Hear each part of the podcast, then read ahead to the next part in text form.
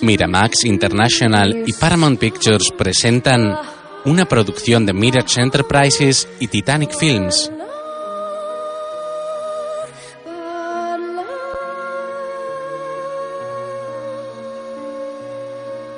Una película dirigida por Anthony Minghella y protagonizada por Matt Damon, Gwyneth Paltrow, Jude Law, Kate Blanchett y Philip Seymour Hoffman.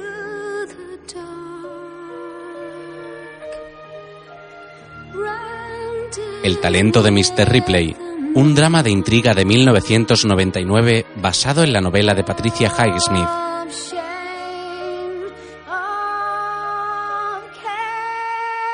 Durante los créditos se observa el rostro de un joven rubio y de ojos azules. Si pudiera volver atrás, si pudiera borrarlo todo, empezando por mí mismo, empezando por una americana prestada. El joven toca el piano en un recital al aire libre mientras una mujer canta.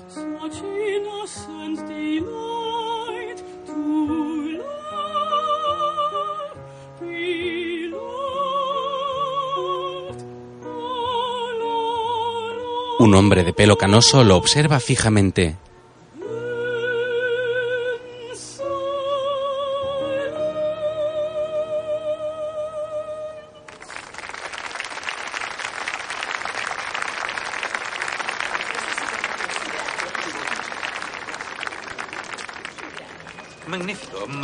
Nos ha encantado. Soy Herbert Greenleaf, mi esposa Emily. Gracias. Tom Ripley. Encantada de Veo conocer. que fue a Princeton. Quizá conozca a nuestro hijo, Dick. Dickie Greenleaf. Hemos visto el escudo de su chaqueta. Sí. Estuvo en el curso del 56. ¿Cómo está Dicky? Luego, Hace ya un año que vivimos aquí. Espero que vayan a visitarnos. Oh, gracias. Es usted muy amable. Invitamos los dos. Herbert. Sí, claro, me encantaría que vinieran. No obstante, la música que le gusta a Dickie es el jazz. Entiendo. Toca el saxofón. Aceptémoslo, el jazz es solo ruido. Un ruido insolente. Ha sido un placer conocerla. Igualmente. Espero verle en el astillero. No faltaré. Bien, adiós. Tom se despide de Herbert y Emily. He de darme prisa, voy a llegar tarde.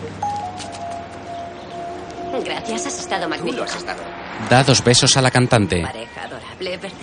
Sí, es cierto. Y el chico tiene talento.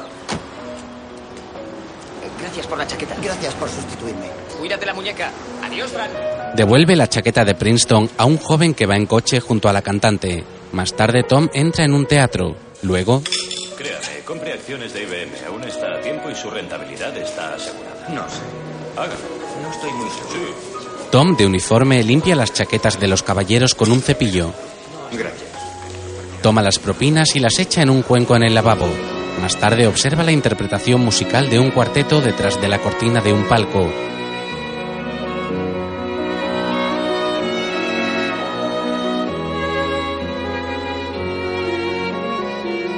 Una mujer gira la cabeza y descubre a Tom que cierra las cortinas de inmediato.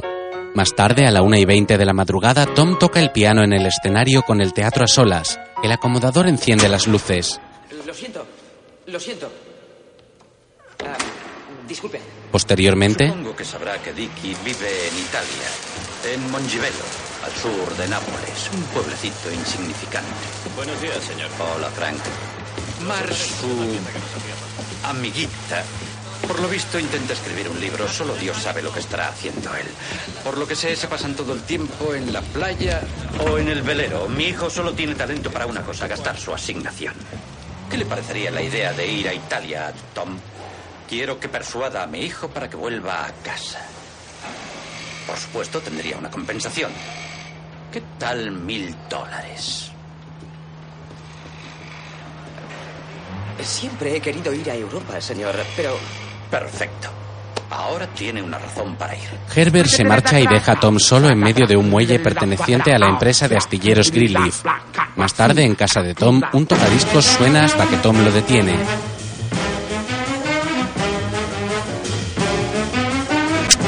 ¿Can Basie? ¿Duke Ellington? No lo sé. No lo sé. Tom escucha los discos con los ojos vendados. No lo sé. Se quita la venda, se pone las gafas y toma el disco. Dizzy Gillespie. Más tarde. My funny Valentine. My funny Valentine. Sweet Valentine. Ni siquiera sé si canta un hombre o una mujer. Tom se pone una camisa y se asusta al oír golpes que emiten sus vecinos de arriba.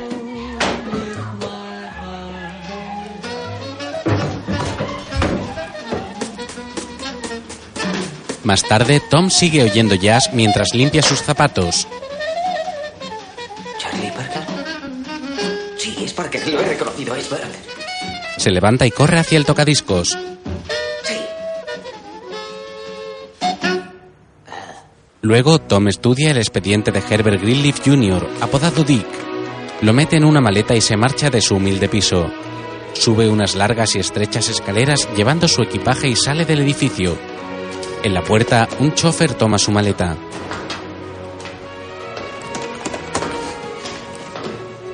Deme, yo la llevaré. Gracias. Esos mil dólares le vendrán bien. Así es. Espere, yo le abriré. El chofer cierra el maletero de un lujoso vehículo tras meter el equipaje de Tom. Después le abre la puerta trasera. Tendrá una estupenda travesía. El señor Greenleaf es amigo personal de la familia Cunard. Tom contempla un pasaje en primera clase de un transatlántico de la línea Cunard. Le aseguro que el apellido Greenleaf abre muchas puertas. Tom sonríe y se acomoda en el coche mientras el chofer arranca.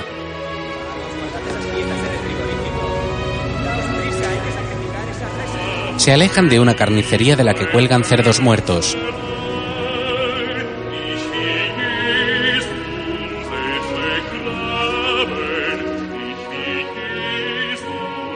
Más tarde, el inmenso barco abandona el puerto de Manhattan, mientras los rascacielos se erigen tras él. Días después, el barco llega a Italia.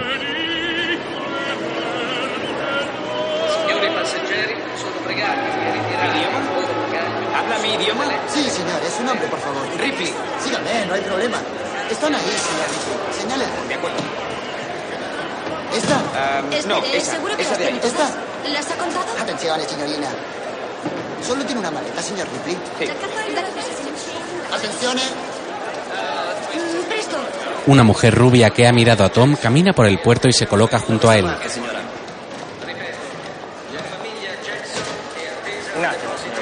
Solo un minuto. ¿Cuál es su secreto? ¿A qué se refiere? Pues verá, yo... Es americano, ¿verdad? No, perdone, es que... ah, Bueno, yo tengo tanto equipaje y usted va tan... ligero de peso. Resulta humillante. Il suo foglio per la dogana, signorina. Por cierto, me llamo Meredith. ¿Qué tal? Soy Dicky. Em, Meredith Randall. Em, Dicky Greenleaf. Encantada. Oh. ¿Es de la familia de los astilleros Greenleaf? Oh, intento no serlo. Quiero desertar del barco. Dígame, ¿pusieron su maleta entre el equipaje de otra letra? Lo digo eh, porque usted estaba en la R. Bueno, creo que le vi allí. Mi padre quiere que vuelva a Nueva York. Construye barcos y yo navego en ellos. Viajo con el nombre de mi madre, Ah, ¿y se llama? Emily. Es una broma. Es gracioso, pero... Yo tampoco soy una Randall. Mi apellido Lowe. De los... De los Lowe de los tejidos. Intento cambiar la ropa y utilizo el apellido de mi madre. Randall. Exacto. Bueno, llegamos. Voy a Roma. Oh, tengo que ir por aquí. Oh, somos socios enmascarados. Adiós. Adiós. Estrechan sus manos y se separan. Más tarde un autobús atraviesa un bello pueblo italiano. Tom va en un asiento de la parte de atrás muy sonriente. Más tarde avanza por una carretera situada junto al mar. Luego llegan a Mongi, un pueblo del sur de Italia. Una mujer saluda al conductor. Un burro es conducido por un hombre calle arriba. El autobús se detiene y un cura se acerca a él.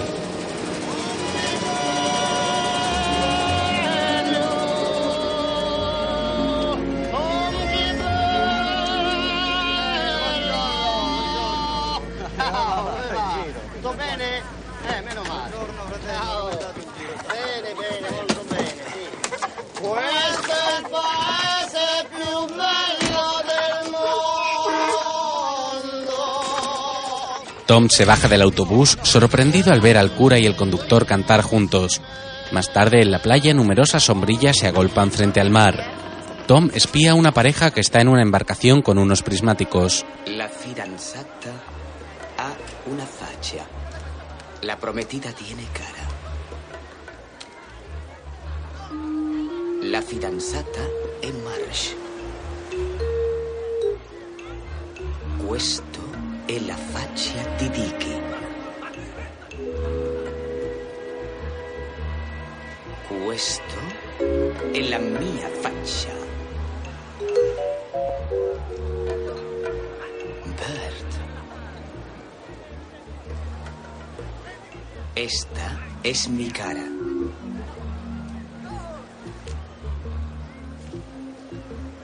Questa è la mia faccia. Luego Tom se pone los zapatos al salir de un cambiador de la playa. Lleva un bañador amarillo y el torso desnudo. Camina entre las sombrillas hasta acercarse a Dicky y Marge, que toman el sol en una tumbona.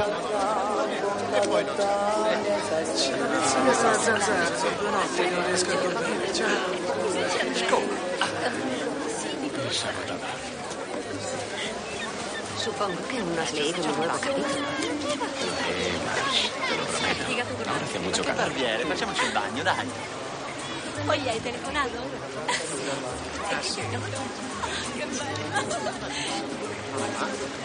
Si preparo la cena en mi casa, podrías echarle un vistazo. ¿Dicky Greenleaf? ¿Quién eres? Soy Tom. Tom Ripley. Tom Ripley. Estudiamos juntos en Princeton. ¿Ah, sí? ¿Nos conocíamos? Hola. Bueno, yo sí te conocía. He supuesto que te acordabas de mí. Princeton es como la niebla. América es como la niebla. Te presento a Marsh Sherwood. Tom, ¿cuál es tu apellido? Ripley. Hola, ¿cómo estás? Encantado de conocerte, Marsh. ¿Qué haces en Monji? Nada. Bueno, no mucho. Estoy de paso. ¿Estás de paso? Sí. Estás como el yeso. ¿Habías visto alguna vez a alguien tan blanco, Marsh? Casi gris, en realidad. Solo es la primera capa. ¿Qué has dicho? Ya sabes, de pintura. Muy gracioso. A Marge le ha hecho gracia porque ella también es muy blanca. Sí, es cierto, y tú no me haces gracia. Deberías almorzar algún día con nosotros antes de irte, ¿eh, Dicky? Claro, cuando quieras. Bueno. Qué coincidencia.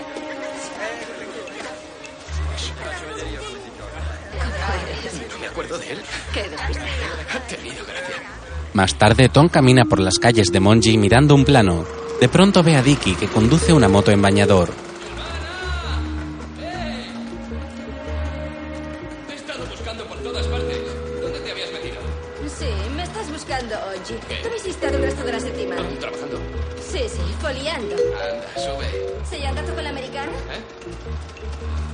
Sujétate fuerte. Eres odioso. ¿Qué? Ti odio. Luego, ¿De repente has olvidado dónde vivo? Lo sé, llego tarde. Soy un cerdo. Son las cuatro. Acabo de despertarme. Ah. Lo siento. Lo siento. Acabas de despertarte. Fausto y yo salimos anoche a pescar en el barco. Amaneció y no habíamos pescado nada. Mm, Ya. Bueno, hemos comido sin ti. ¿Hemos? Sí. Tom Ripley está aquí. ¿Quién? Tom. Hola. ¿Qué tal? Bien. ¿Cómo estás? Creí que habías desaparecido. Íbamos a salir en tu busca. No, no, no, aún sigo aquí. Tom me ha estado contando su travesía en barco. me he reído tanto que casi me da un ataque. ¿Y eso es bueno? Cállate. Lo siento, lo siento. Soy despreciable. Pero te quiero. ¿Me quieres tú? ¿Me quieres? Creo que es todo. ¿Sabes preparar martinis? Claro. Ah, yo lo haré. Oh, Mis martinis son fabulosos. todos tenemos talento para algo. ¿Cuál es el tuyo? Falsificar firmas, contar mentiras y prácticamente imito a cualquiera. Son tres cosas. Solo se debe tener talento para una cosa. A ver, imita a alguien. ¿Ahora? Sí. Mi hijo solo tiene talento para una cosa, gastar su asignación. ¿Qué? Oh, me gusta navegar. Créame, me encanta navegar. Pero yo construyo barcos. ¡Basta! Otros navegan en ellos. Déjalo, me estás poniendo de punta los pelos de la nuca. Oh, sí, el jazz. Oh, el jazz, aceptémoslo, solo es un ruido insolente. Es como si estuviera aquí. He tenido la impresión de que el viejo cabrón estaba aquí. Bien. Eres bueno. Muy bueno. ¿Cómo le has conocido? Durante un recital en Nueva York. Mars, Mars, escucha, da miedo. Tienes que oírle. Te presento a mi padre, Herbert Richard Greenleaf primero. Encantado de conocerla. Dicky ha encontrado un buen partido. ¡Asusta! Emily también lo cree. Ah, no entiendo nada. Espeluznante. ¿Concebiría la idea de ir a Italia, Tom? Y persuadir a mi hijo para que vuelva a casa. ¿Qué? Le pagaría por ir a Italia. Por supuesto, tendría una compensación. ¿Qué tal mil dólares? Más tarde, No pienso volver nunca. ¿Cómo se atreve a contratar a alguien para que venga hasta aquí y me arrastre a casa? Tiene que estar un poco loco, ¿no crees? Chao, Fausto. Oh, Dio. Ludovica. Stai? Ti Ciao, trovo bene. Silvana. Eh, eh, Pepo. Os presento a Tom. Ciao, Tom. Ciao, Tom. Ciao. Ciao, Grilly. No pienso volver. No, verás. Creo que como tu madre está enferma, quiere... No tiene nada que ver con mi madre. Tiene leucemia. de- Eso es lo que me cabrea de mi padre. Él quiere que vuelva. Él lo quiere. No tiene nada que ver con mi madre. Bueno, Dicky, yo no lo sé. Regresa, regresa a Nueva York. O llámale si encuentras algún teléfono que funcione. Y dile que ni con caballos podría arrastrarme hasta él y sus astilleros. días después,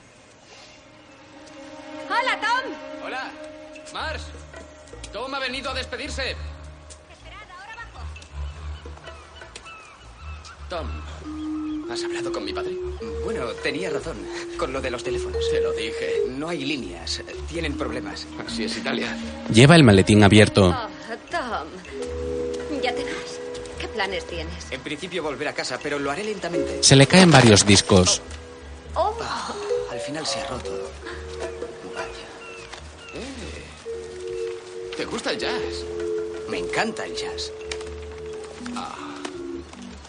Es de lo mejor. Baker, Rollis. A Mars también le gusta, pero ella cree que Glenn Miller es jazz. yo jamás he dicho Harry, eso. ¿cómo? Bert, eso es jazz. Bert, ¿sabes cómo se llama mi velero? No tengo ni idea. ¿Cómo se llama? Mira, mira, Bert. Y es ridículo. Los barcos tienen nombres femeninos. No puedes ponerle a un barco un nombre masculino. Bert no es un hombre, es un dios. Está bien. Nos vamos a Nápoles. Conozco un club. Bueno, en realidad es un sótano. Horrible. Sí, es horrible. Bueno, no hace falta que vengas. Es estupendo, es magnífico, te encantará. Más tarde, Tom y Dicky entran en el local de Nápoles. Una banda toca mientras ellos se acercan a una mesa donde hay un grupo de hombres. Dicky saluda a uno de ellos y le presenta a Tom.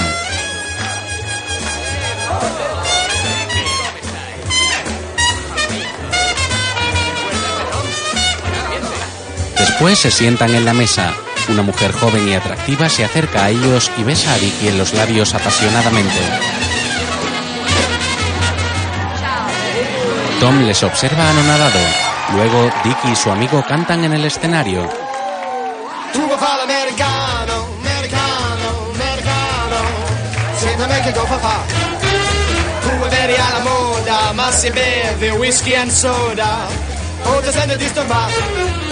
Tu vuoi fare l'americano, americano, americano Senza me che cosa fa Tu vuoi bere alla moda, ma se bevi whisky and soda O ti senti disturbato Tu abboli al rock and roll.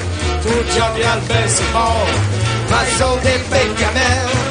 Chi te li dà la borsetta di mamma Tu vuoi fare l'americano, americano, americano.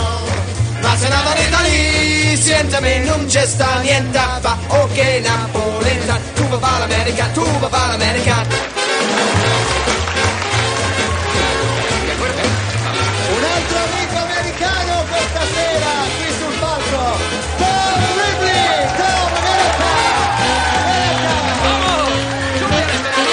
Sube al escenario junto a Dicky y su amigo. Se tu le parli in mezzo americano, quando si fa l'amore sotto la luna, come te viene capelli alla più. ¿Vale? Sí. Ahora juntos. De acuerdo. Tu vuoi fare l'americano, americano, americano. Siete vecchi dopo fa. Tu vivere alla moda, ma si bevi whisky and soda. Poi ti senti disturbato. Tu abbandoni rock and roll, tu gioca a baseball, ma i soldi pecca a me. Chi te li dà? La borsetta di mamma. Tu fare l'americano, americano, americano. Ti vedo lì, se da me non c'è sta niente da fa. Ok, Napolina, tu lo fai l'America, tu lo fai l'America, tu lo fai l'America. He encontrado a un viejo amigo de Princeton. Un chico llamado Tom Ripley. Dice que no se irá hasta que yo acceda a volver a Nueva York con él. Al día siguiente, Dicky escribe a máquina cuando Tom despierta. Buenas tardes. ¿Qué hora es? A volver a Nueva York con él. ¿Tú siempre mecanografías tus cartas? Eso se escribe con dos T's. No sé escribir y cometo faltas de ortografía. Es el privilegio de recibir una educación cara. Tu habitación está arriba. Creo que Hermelinda te ha hecho la cama. ¡Hermelinda! Sì, è tutto pronto. Gracias. Eres muy generoso. No vuelvas a decirlo. Ahora que eres un agente doble, vamos a engañar a mi padre. Podríamos comprar un coche con el dinero de tus gastos. ¿De acuerdo? Estupendo. Hola, Tom. Hola, Marsh, Marsh. Vamos a comprar un cincuecento con el dinero que le da mi padre. Por favor, Dicky, si ni siquiera sabes conducir. ¿No sabes conducir? Lo que más necesitamos es una nevera. Si me das la razón, Tom, seré tu amiga toda la vida. Estoy completamente de acuerdo con Marge. Una nevera, una nevera. Luego, Tom sube a su habitación en la casa de Dicky. Es amplia y está decorada con imágenes religiosas. Tom deja su bolsa y su chaqueta sobre una silla. Más tarde camina por la casa en bañador y camisa. Quedarse a vivir contigo. Será solo durante una temporada. Ya sabes, me hace reír. Haz lo que quieras, cariño. Si no te gusta, dímelo. No, Tom me cae bien. Marsh, a ti todos te caen bien. En ese caso, yo me trasladaré a tu casa. Tú aquí. Tom entra en la habitación de Dicky, abre un neceser y toma un reloj.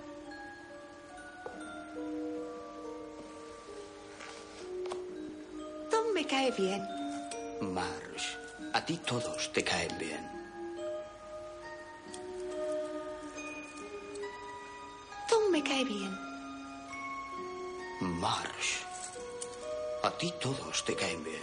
Más tarde, Ahora sabrás por qué la señorita Sherwood siempre se presenta para desayunar, Tom. No es por amor, es por mi cafetera. Desde que Hermelinda le enseñó a preparar su café expreso, se siente igual Yo- que un chico con zapatos nuevos. Compré la cafetera. Gracias, cariño. ¿Es para mí? Este es para Tom, ya que él no se ha quejado. Llevas un anillo precioso. Oh, Tom, te quiero. ¿Lo ves? Le prometí con P mayúscula que nunca me lo quitaría. Si no fuera por eso, te lo daría. Es muy bonito. Lo encontré en Nápoles. Tuve que regatear por él durante dos semanas. Espero que no fuera barato, Marsh. Pues lo fue. Tengo que comprar un regalo de cumpleaños para Frances. Tal vez puedas ayudarme. ¿Quién es Frances? Mi prometida. ¿Prometida? Eres un saco de sorpresa, Ripley. ¿Quién es ella? Tus padres la conocieron. Oh, señor. Uy, lo estoy imaginando. Si Dicky sentara la cabeza. ¿No merecen todos los padres tener un nieto? Dios, nunca, nunca lo, lo juro por tu anillo, Marsh. Nunca volveré. luego, ¿Cuándo he de tirar? Ahora, tira, tira. No puedo. Ah, lo estaba haciendo mal. Ahora va mejor, ¿eh? Está bien, está bien. Aún haremos de ti un marinero. Lo estás haciendo muy bien. En tal caso, se abre el bar. Sí, por favor. ¡Eh! ¿Podemos navegar hasta Venecia? Claro, me encanta Venecia. Ver Venecia y morir, ¿no es eso? ¿O era Roma? ¿Es Roma? Tengo que ver Venecia. Es hacer algo y morir, ¿verdad? De acuerdo. Venecia está en la lista. ¿Y Roma? ¿Sabes esquiar?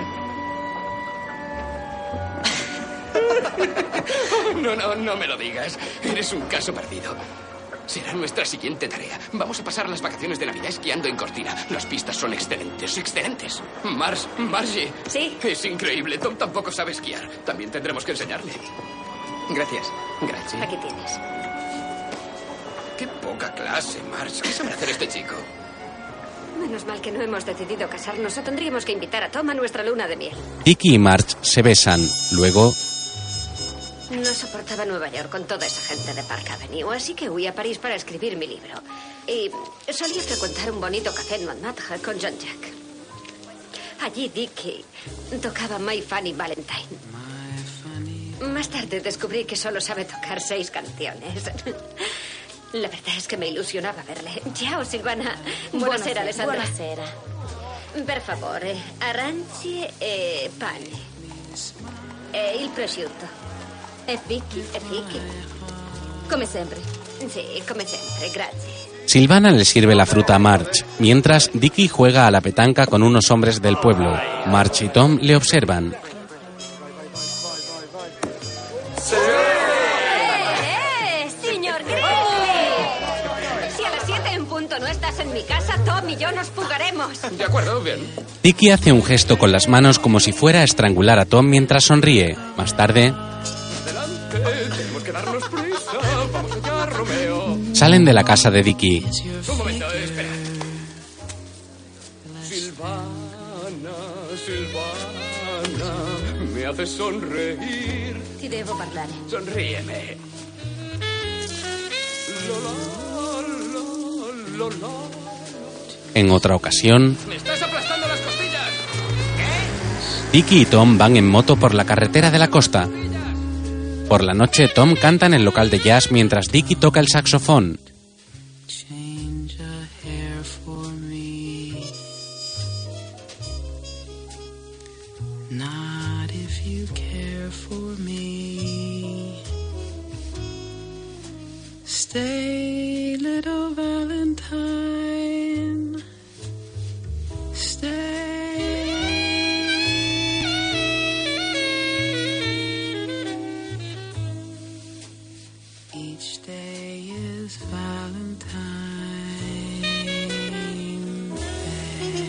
En otro momento, Dicky besa la nevera.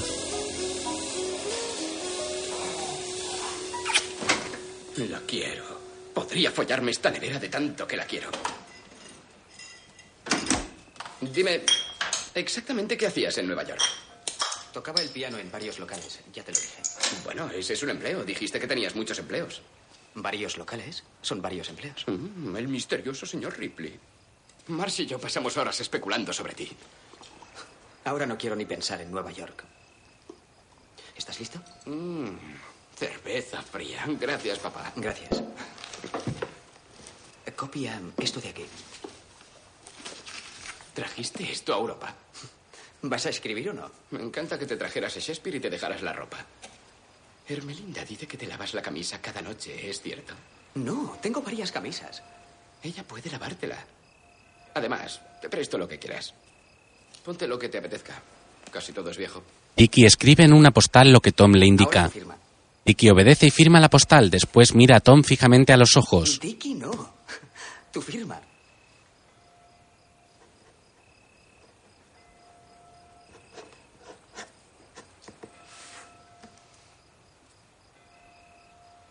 Sin las gafas no eres nada feo. Tom sonríe. Yo no tengo, porque nunca leo. Dicky se pone las gafas de Tom. ¿Qué aspecto tengo? Te pareces a Clark Kent. Se las quita. Y ahora a Superman. Superman. Ripley se acerca a Dicky y observa la postal que ha escrito. Veamos. Lo sé. Es como de niño. ¿Ves esa S y la T? Finas, vulnerables. Significa dolor. Un dolor secreto. Tiene que ser un secreto muy profundo porque no sé que lo tengo. No hay nada como la escritura para saber cómo eres. Fíjate, ninguna letra toca la línea. Es vanidad. Bueno, eso sí sabemos que es cierto. Más tarde, Dicky y Tom juegan al ajedrez. Dicky está en la bañera. ¿Tienes algún hermano? No. Ni hermanos ni hermanas. Yo tampoco. Ni más. Todos somos hijos únicos.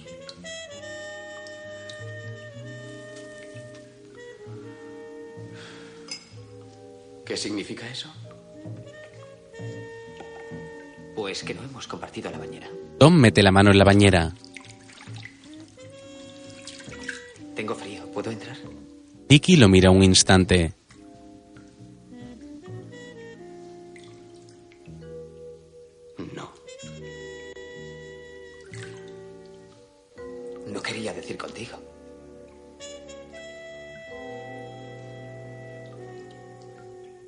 Está bien. Dicky se levanta. Yo ya estoy como una pasa. sale de la bañera y se marcha mientras Tom lo mira por el espejo del baño. Dicky toma una toalla y se seca la cara. Entonces se gira y descubre a Tom mirándolo. Este mira al suelo y Dicky da un golpe en el aire con la toalla hacia él de forma simpática. Tom sonríe. En otro momento, en la oficina de correos, Dicky muestra su identificación. Claro que soy yo. Es una foto vieja. Siempre ocurre igual. ¿Es usted? No se le parece. Posta terribili y terribili. Oh, Fran. Luego, Te echo de menos. ¿Cuándo volverás a casa? Deja de contarme lo bien que te lo estás pasando. ¿Cuánto quieres a Dicky? y a Mars y a Monchivello. Creo que esta es de tu padre. Querido Tom, me alegró recibir tu carta del 7 de octubre. Déjame ver. ¿Qué te dice? Empieza a impacientarse. Quiere que le asegure que estarás en casa el día de acción de gracias. Necesitas una nueva americana. En serio, ¿no estás harto de ponerte la misma ropa? Déjalo, no. No puedo seguir gastando el dinero de tu padre. Es increíble lo responsable que eres. Mi padre debería ofrecerte el cargo de jefe contable o algo así.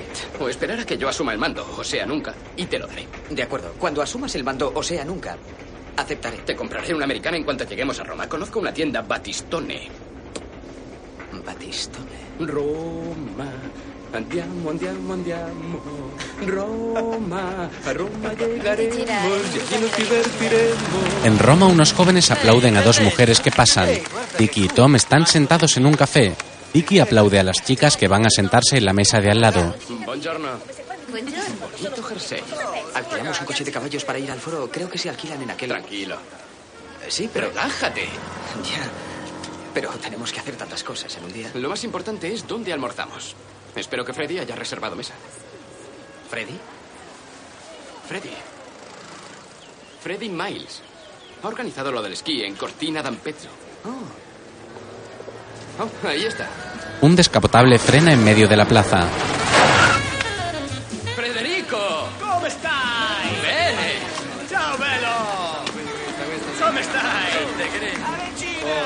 Dios, no te tirarías a todas las mujeres una vez. ¿Solo una vez? Por supuesto, una. Chao. Tom Ripley, Freddy Miles. Tom. Bueno, si yo me he retrasado, imaginad lo que dirá su marido. Estás guapísimo. Como siempre. Bueno, mangiare. Sí, he reservado mesa en Fabricio. Tommy. Estupendo.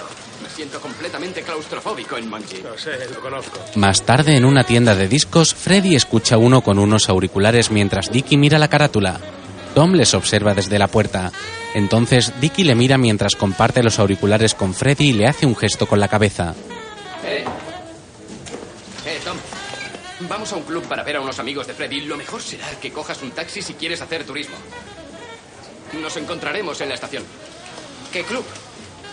Vaya. Freddy lo ha organizado con algunos del grupo de esquí. Ven si quieres. Creí que querías visitar monumentos. Sí, y luego quería comprar la americana, como quedamos. Bien, tienes que escuchar esto. Quédate una de las mías cuando regresemos.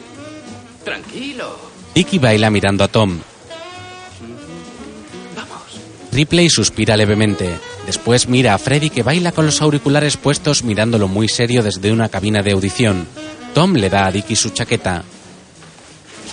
Chao. Diviértete. ¿De acuerdo?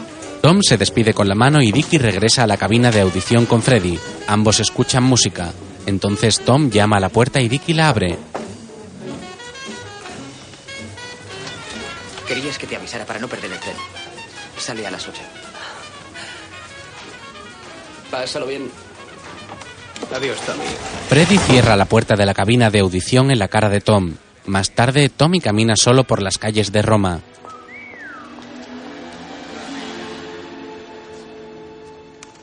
Tras visitar varios monumentos y museos, Tom contempla el foro romano bajo la luz del atardecer. Mientras, lee un libro.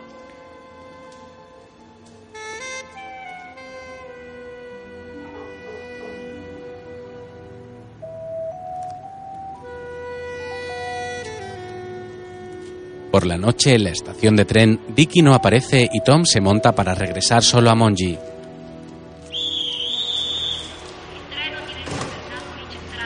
Un trabajador de la estación cierra la puerta e indica que el tren debe iniciar el viaje. Al amanecer, en Monji, Tom está en la habitación de Dicky vestido con la parte de arriba de un smoking de él y un sombrero.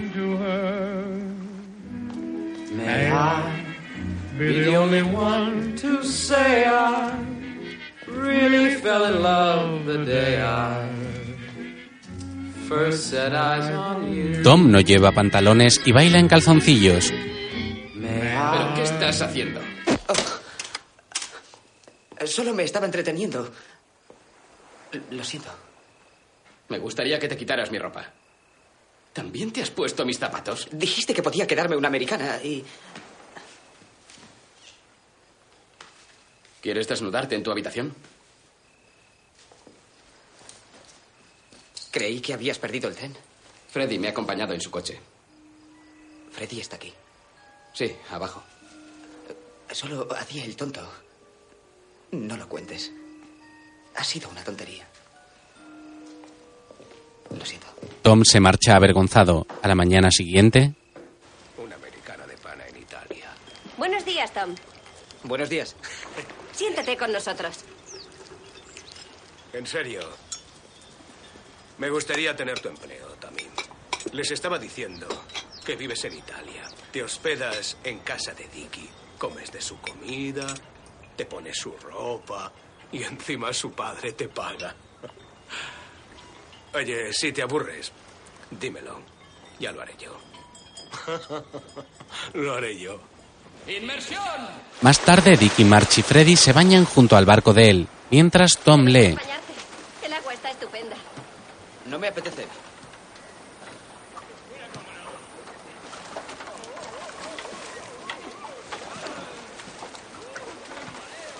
March se acerca a Tom. ¿Te encuentras bien? Sí.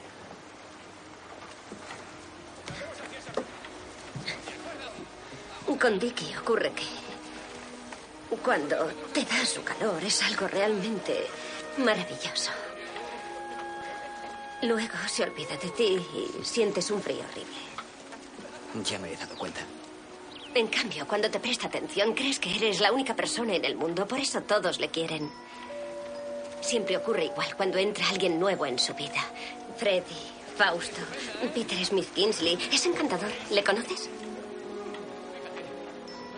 Y sobre todo tú.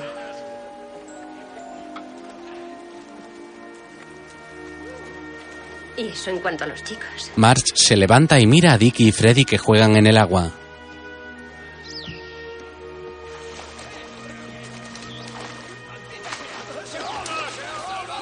Tommy, ¿por qué será que cuando dos hombres juegan siempre simulan que se matan?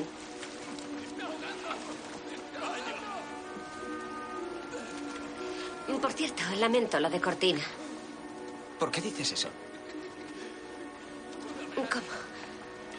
Dick no te lo ha dicho.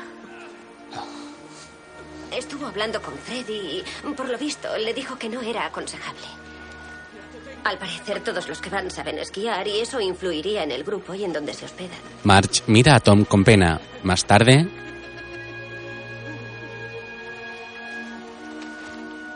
Vamos, Freddy. Podrías quedarte para las fiestas de la Madonna. Todo el pueblo sale en procesión. No, no, no, no, no puedo quedarme. Tengo a mi propia Madonna en Roma. ¿Por qué no vuelves conmigo? Conozco unas nenas. March baja al interior del barco. Oh, Dios. Lleva el timón. De acuerdo. Mantén el rumbo hacia Capri. Evita las rocas. ¿A dónde vas? A consolar a Marsh. Entiendo. Ah, ya voy.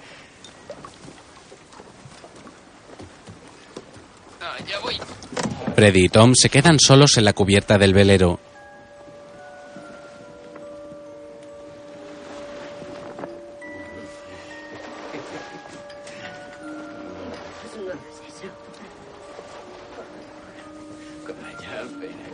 Tom mira por un pequeño ventanuco las piernas de Dickie March. Él está encima de ella. Entre tanto, Freddy bebe y observa a Tom.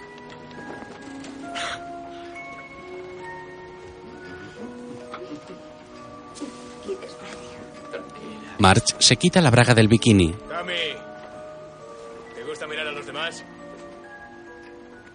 Tommy, ¿eres un mirón? Tommy, Tommy, Tommy, Tommy, Tommy, Tommy. Luego Silvana contempla junto a una roca cómo la embarcación de Dicky vuelve al pueblo. Dicky se acerca a March y le acaricia la cabeza. La joven los ve, esboza una sonrisa triste y se marcha.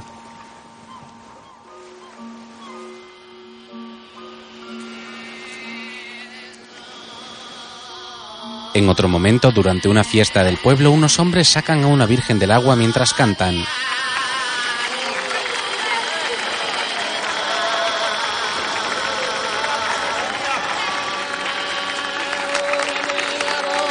March, Tom y Dicky aplauden desde un balcón. Todo el pueblo canta y hay unas niñas vestidas de blanco con velos.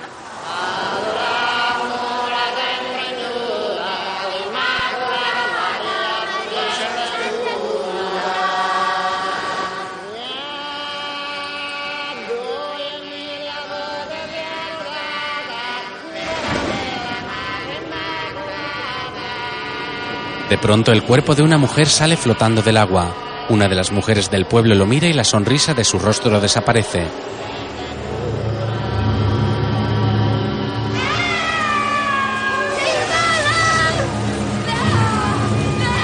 Un hombre se tira al agua desde una barca. Dicky y March contemplan la escena con preocupación. Varias mujeres y hombres se lanzan al agua y se acercan al cuerpo. Tom mira a Dicky que observa el rostro de Silvana flotando inerte sobre el agua.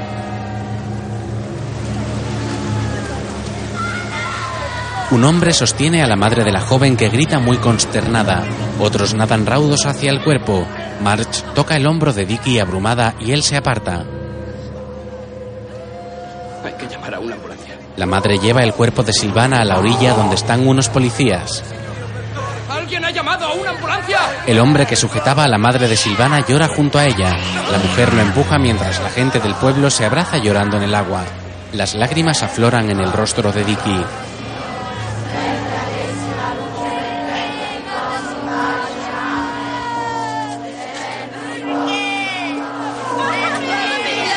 Luego se llevan a Silvana en una ambulancia. Un hombre corre hacia ella desquiciado, pero otro lo detiene. ¿Por qué se pelea? Ese es su prometido, ¿no? Y yo qué sé. ¿Por qué me lo preguntas? Bueno, ¿y, ¿Cómo? ¿y por qué le culpan a él? ¿Cómo ha tardado tanto en venir una ambulancia? Ya estaba muerta, cariño, así que supongo que... No sé por qué. Dicen que este es un país civilizado. No lo es, es primitivo. Iré a ver qué le ocurre. Iré yo. ¿Quieres dejar de seguirme a todas partes? Tom observa un tocadiscos que Dicky ha tirado de una patada. Más tarde él toca el saxofón junto a la ventana cuando llega Tom.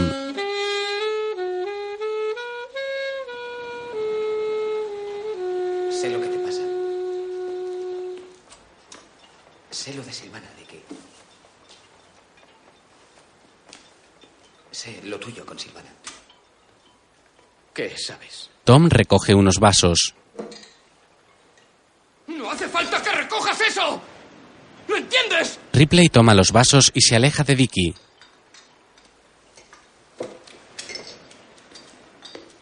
¿Qué sabes? Olvídalo. Estaba embarazada, ¿sabías eso? Tom vuelve y mira a Dicky sorprendido.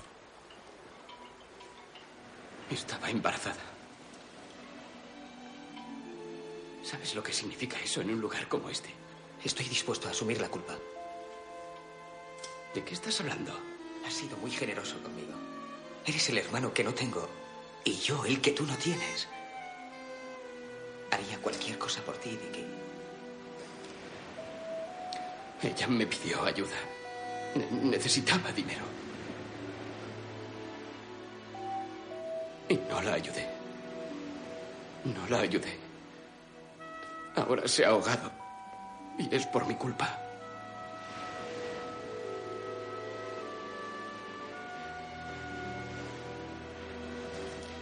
No voy a decir nada. Ni a Marsh, ni a la policía, ni a nadie. Será un secreto entre nosotros. Y lo guardaré. En otro momento, en la oficina de correos, Creo que ha llegado el momento de detener el envío de cheques para sus gastos. Se esfumó en nuestro coche. Espero que el viaje le haya proporcionado algún placer a pesar del fracaso de su objetivo principal. A partir de ahora, considere que no tiene ninguna obligación hacia nosotros. No le culpes. No esperarías que esta situación siguiera así eternamente, Tom. Puedes volver a escribirle. Y más ahora que somos hermanos. Imposible. Aún tengo algo de decencia. Tú lo dijiste, es el dinero de mi padre el que gastabas. Pero lo hemos pasado bien. ¿Verdad? Bueno, aún nos queda Venecia. Podríamos seguir con ese plan. Ya no, Tom. No puedes pagarte el viaje, ¿eh? Creo que es hora de que todos sigamos nuestro camino. Estoy harto de Monchi. Y más ahora con todo lo que ha pasado. Me apetece ir al norte. Echaré un vistazo a San Remo la semana próxima. Encontraré un nuevo lugar donde amarrar el velero. Lo que sería estupendo es que me acompañaras a San Remo. Celebran un gran festival de jazz. Nos despediríamos a lo grande. ¿Qué me dices? Nuestro último viaje.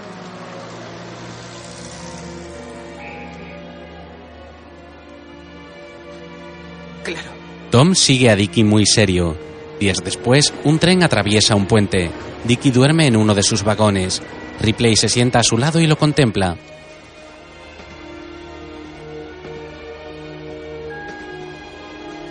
Luego se quita las gafas y se acerca a él. Tom huele la chaqueta de Dicky con los ojos cerrados. De pronto, un revisor toca en la puerta del vagón.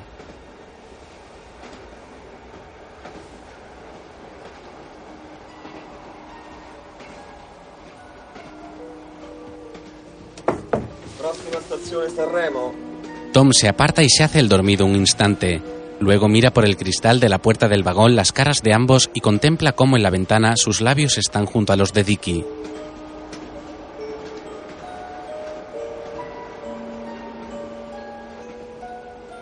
¿Por qué siempre haces eso? ¿El qué? En los trenes siempre haces lo mismo. Me da escalofrío.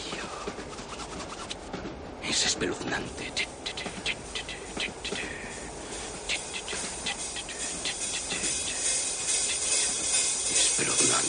Por la noche en San Remo se celebra el Festival de Música de Jazz de 1958. Tom y Dicky pasean por una elegante terraza y se asoman para mirar a unos clientes sentados en un elegante restaurante donde suena jazz.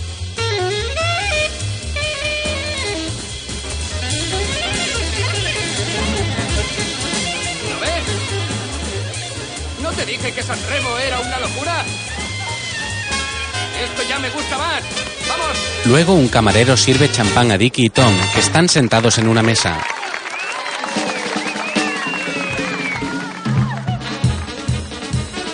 Gracias. Por Monchivello y los días más felices de mi vida. Por Monchi. ¿Esta noche estás contento? De repente, estoy contento de regresar. ¿Te conocía en Princeton, Tom? Yo creo que no, ¿verdad? Vamos, ¿por qué me preguntas eso? No lo sé. Supongo que porque te vas. No creo que estudiaras allí. ¿Por qué? Te lo digo como un cumplido. Tienes demasiado buen gusto. La mayoría de los frutos en Princeton lo han probado todo y no han saboreado nada. Yo solía decir, la florinata de América, rica y densa. Freddy es el ejemplo perfecto. Entonces lo tomaré como un cumplido. ¡Lo sabía! ¡Lo sabía! Marcy y yo hicimos una apuesta. Dicky bebe un sorbo de champán mientras Tom mira al frente con gesto de disgusto.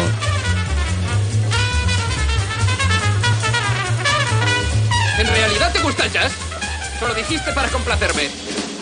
He aprendido a apreciarlo. ¡Oh, sí! La verdad es que he aprendido a apreciar tu forma de vivir. Es como estar enamorado. Si supieras qué vida llevaba en Nueva York. Creo que voy a dejar el saxo. ¿Qué te parece la batería? ¿Qué? ¡Es estupenda! Mañana alquilaré una barca. Quiero echar un vistazo. Al día siguiente, Fue así como encontré mi casa en Monchi. Y a navegar por la bahía. El primer lugar que me gustó fue mío. Dick y Tom salen a navegar en una barca.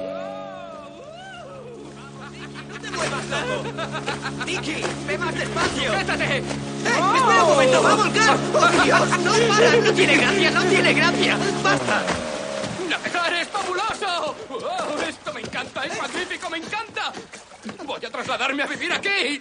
Oh, es precioso. Tom y Dicky se quitan la chaqueta. Dicky toca la batería en el aire. Quería contarte mi plan. Bueno. Cuéntamelo. Verás, he pensado volver aquí, el año nuevo, pagándome mis gastos. ¿En serio? ¿A Italia? Claro. Y si todo va bien, podría conseguir una casa. Incluso podríamos alquilar algo a medias. Buscaría un empleo, o aún mejor, si la consiguiera en Roma. Cuando estuviéramos allí, viviríamos en ella, y aquí, en la tuya. No, no me gusta eso. Sobre todo, sería para ayudarte con el asunto de Marsh. Dile que fue idea mía. Marsh y yo vamos a casarnos. ¿Cómo? ¿Cómo? Ayer intentabas ligar con cualquier chica y hoy piensas en casarte. Es absurdo. Quiero a Marsh. A mí también me quieres y no te casas conmigo. Tom, yo a ti no te quiero. Vamos, no quería que sonara como una amenaza. Para serte sincero, me alegro de que te vayas. Creo que ya nos hemos visto demasiado.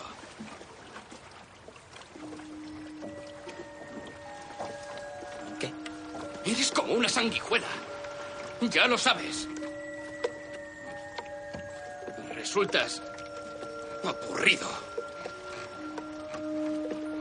Puede resultar bastante aburrido. Tom Ripley mira hacia un lado.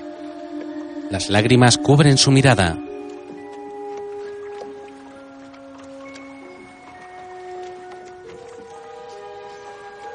Lo gracioso es que yo no pretendo ser lo que no soy, y tú sí. Me aburres. He sido sincero contigo respecto a mis sentimientos. Aburrido. Pero tú me engañas. Sé que hay algo. Aquella noche, cuando jugamos al ajedrez en la bañera, era obvio. ¿Qué noche? Oh, claro, es demasiado peligroso para que lo admitas. Oh, no, no, somos hermanos. ¡Eh! Y luego se te ocurrió utilizar a Marsh follándotela en el barco mientras los demás escuchábamos. Fue algo horrible. Te gusta tirarte a todo el que sé. Y ahora dices que te casas. Estoy confundido, lo siento. Le, le mientes a Marsh y ahora vas a casarte con ella. Te cepillas a Silvana. Destruyes a los que te rodean. ¿Quieres tocar el saxo? ¿Quieres tocar la batería? ¿Qué tocas, Dicky? ¿Qué tocas exactamente? Dicky amenaza a Tom con el puño. ¿Quién eres? ¿Eh? ¿Un gorrón de tercera clase? ¿No? ¿Quién eres tú? ¿Quién eres para decirme nada? ¿Quién eres tú para decirme nada? En realidad no tengo ganas de estar en esta barca contigo. No puedo dar un paso sin que acabes siguiéndome. ¡Cállate! ¿Produces jaqueca? ¿Tú me produces jaqueca? No puedo mover un dedo sin ¡Cállate oír. de una vez! Dicky, Dicky, Dicky, como una nenita en todo momento. ¡Cállate! Tom golpea a Dicky con un remo en la cabeza y este sangra. Dios, Dicky. ¿Por qué lo has hecho, Tom? Oh, Dios. Está bien, está bien. Tenemos que ir a tierra, cálmate. Se abalanza sobre Tom.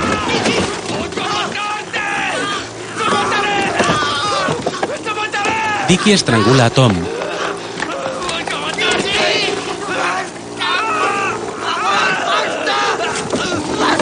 Tom le da una patada. Tom sujeta a Dicky apoyando el remo en el pecho. Dicky lo sujeta con ambas manos intentando levantarse sin conseguirlo.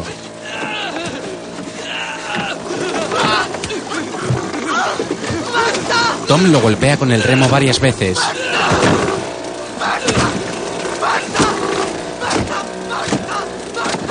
Tom para de golpear a Dicky que deja de moverse y yace inerte sobre la embarcación.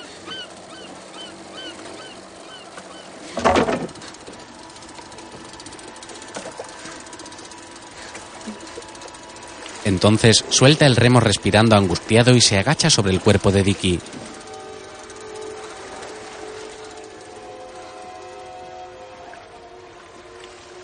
El sol abrasador se refleja sobre las aguas del mar provocando brillantes destellos.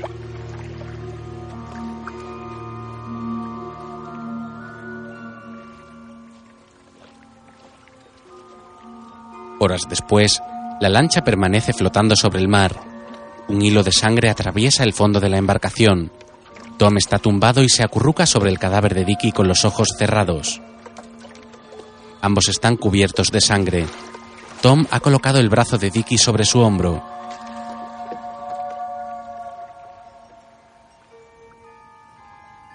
La luz del sol va cambiando poco a poco mientras el cadáver de Dicky yace sobre un baño de sangre.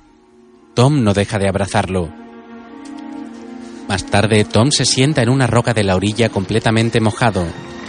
Las ropas de Dicky están junto a él. Se pone su chaqueta mientras observa cómo la lancha se hunde en el mar.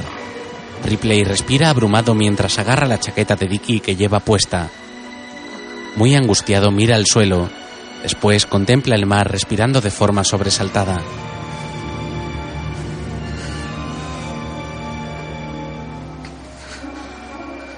Más tarde regresa al hotel llevando la chaqueta de Dicky.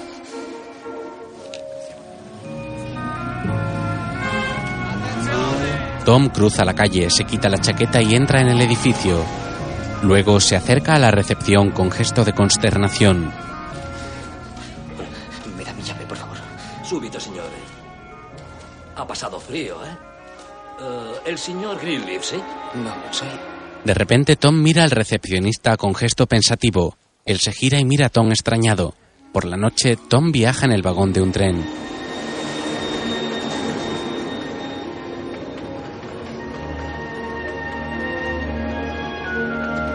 Mira por la ventanilla con gesto de tristeza.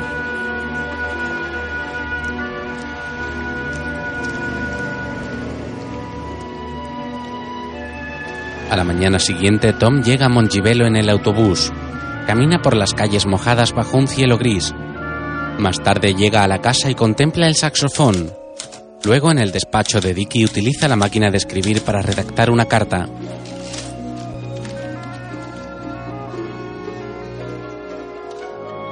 Entonces toma una pluma y firma la carta con el nombre de Dicky. Después la mete cuidadosamente en una caja de perfume.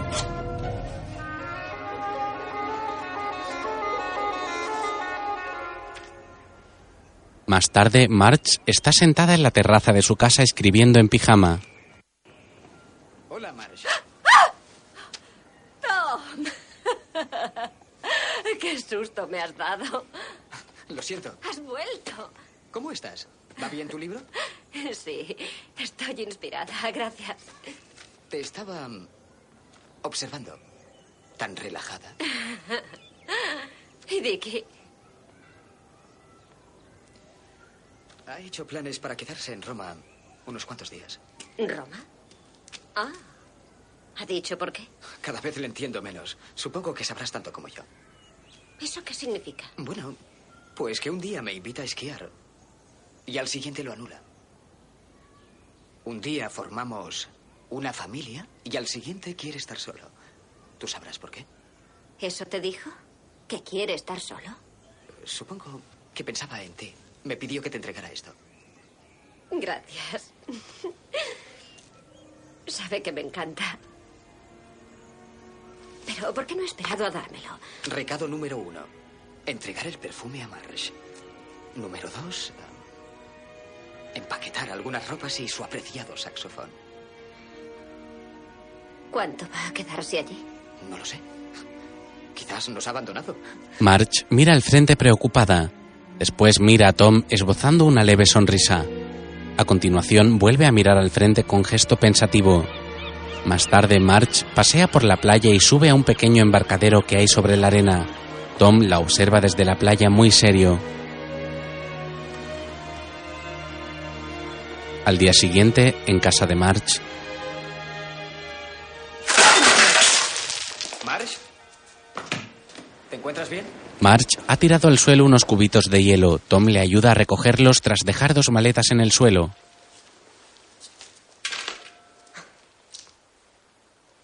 Con el perfume venía una carta de Dick. Sabías que serían más de unos cuantos días.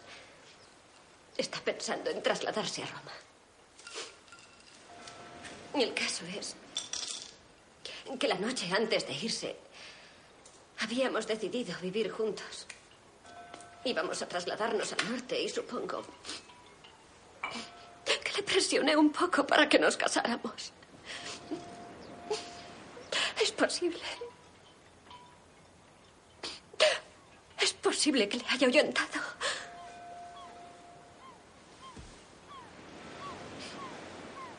Tiene un lado. Cuando los dos estamos en la cama. Que que nadie más conoce y es muy tierno. Debería irme contigo a Roma y hacerle frente. Tom saca un paquete de cigarrillos del bolsillo de su camisa y toma uno mientras asiente. Dicky odia que le hagan frente. Tienes razón. Por la noche en Roma, Tom entra en un hotel de lujo vestido de forma elegante.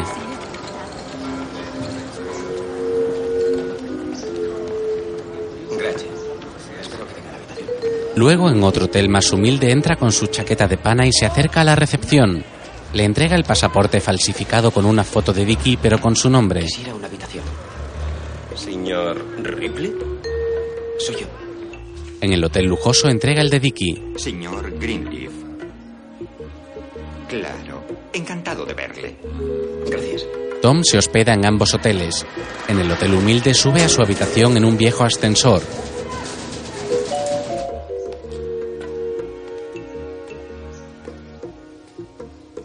En el hotel de lujo llama por teléfono desde su habitación. Ah, sí, ¿puede ponerme con el Hotel Goldoni? Quiero hablar con el señor Thomas Ripley. Sí. Gracias.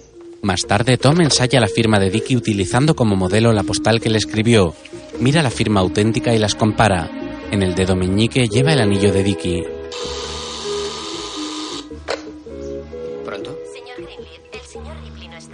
Está. ¿No está? No, señores. Quisiera dejarle un mensaje. ¿No está? No, Le, le dejaré un mensaje. Recibí tu llamada, para cenar esta noche. Para cenar esta noche. Y me parece bien. Y me parece bien. Ripley. Ripley. Ripley. Luego, Dicky Greenleaf. Dicky Greenleaf. Sí, Greenleaf. Greenleaf. En el gran. más tarde, Eh, Quisiera que me grabaran en relieve esta cartera. No sé cómo se dice en italiano. Grabar. Por supuesto, señor Grindley. Gracias. Meredith, la mujer del puerto, lo ve a través del escaparate de la tienda.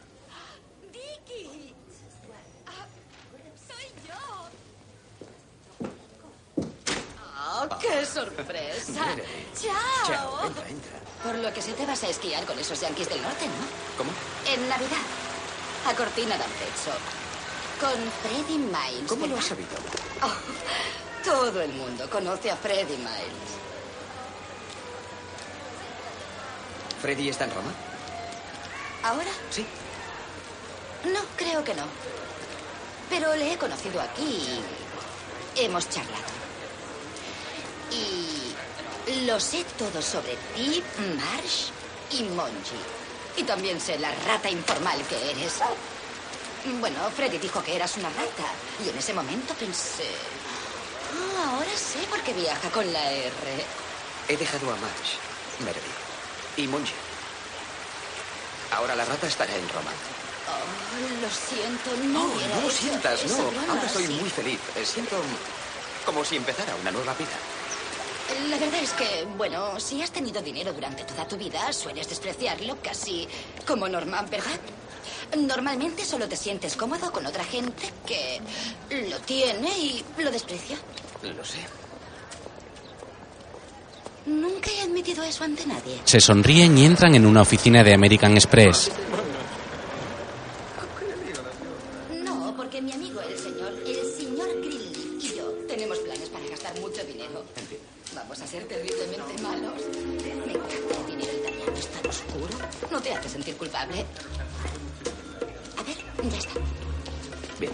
Meredith toma el dinero que le dan en la caja y Tom se acerca con un recibo firmado con el nombre de Dicky.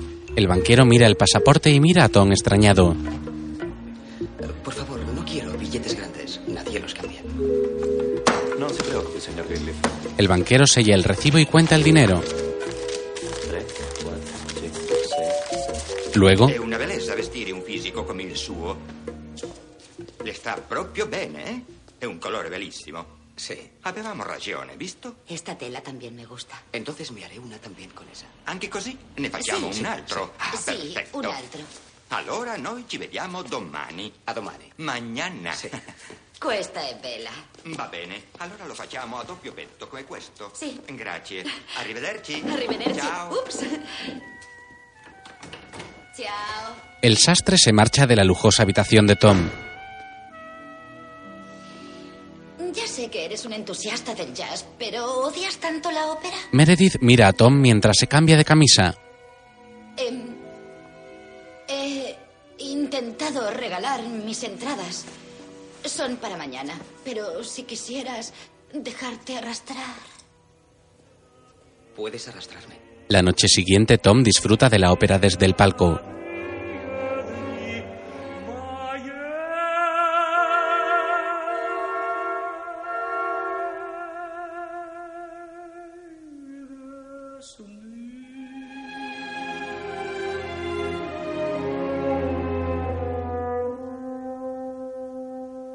Delante de él está Meredith junto a una señora rubia. En el escenario, los personajes de la ópera Eugene Onegin se baten en duelo con pistolas.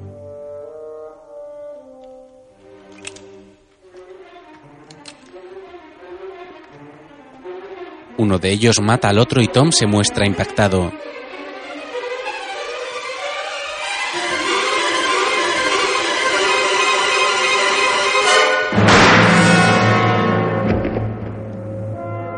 El protagonista se acerca al cadáver que simula su muerte sobre el escenario cubierto de nieve. La mirada de Tom se empaña al contemplar la escena.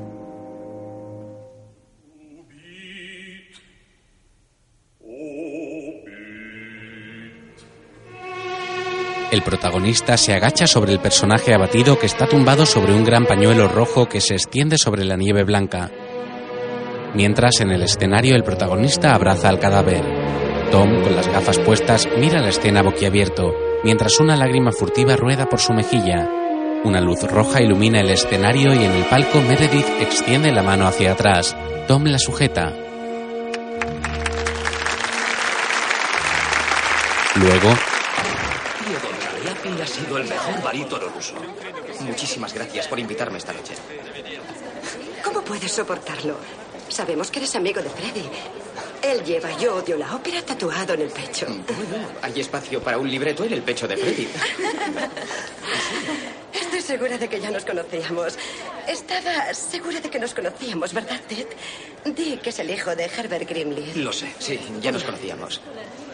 Los conoces de niños y cuando te das cuenta están tatuados. Salud. Salud. Tom y Meredith brindan con champán mientras se miran a los ojos de forma sugerente. Luego. Oh, disculpe, lo lamento. Hola. Hola. Tom. Marge. ¿Cómo estás? ¿Qué, qué estás haciendo en Roma? ¿Has venido con Dicky? No. am, no. Hola, soy Tom Ripley. Peter Smith Kingsley. Mars y Dicky me han hablado de ti. ¿Ah, sí? Ya no llevas gafas. Eh, ¿Dónde le tienes escondido? Es un caso perdido, ¿verdad? ¿En serio no está aquí? Marge, ya sabes que Dicky lleva odio la ópera tatuado en el pecho. Creí que ibas a Venecia. ¿Cambiaste de planes? Dicen que soñabas con ir. Esperaba invitarte a pasear en góndola. A un sueño. Sí, sueño con eso. He estado viajando, sin embargo, aún no he llegado tan al norte. Deberías apresurarte antes de que nos hundamos. Oh, permite que te dé mi número de teléfono. Te- Vaya, pero si está en Meredith. ¿Cuál es su apellido? Pertenece a una familia de la industria textil. Eh, Vamos, eh, pase una magnífica Navidad en su casa. No la conozco. Ni ha llamado. Solo me ha escrito unas cuantas líneas misteriosas. No es normal que me haya abandonado de ese modo. Tom, ¿te veremos luego? ¿O has venido acompañado? Ah, luego no puedo, lo siento. Entonces, ¿qué te parece mañana? Sí, quizás por la mañana. ¿Conocéis el Café Dinelli?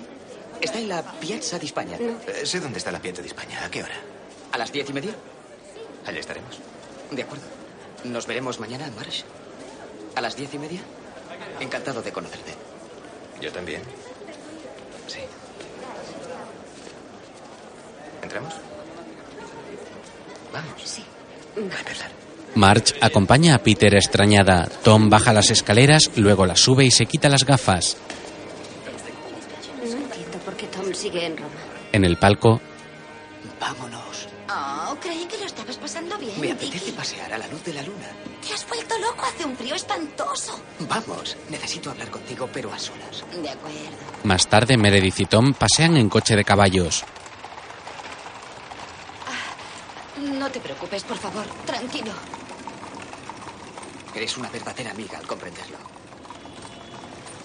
Es como si Marsh estuviera aquí ahora. Te miro y veo su cara. Y no puedo. A pesar de lo que siento por ti, me resulta imposible. Eh, Sí, ya, bebé, es, es algo que entiendo. Si no, tendrías que apartarme a empujones. O a puntapiés. Meredith lo mira y le sonríe. Después se tumba sobre su hombro.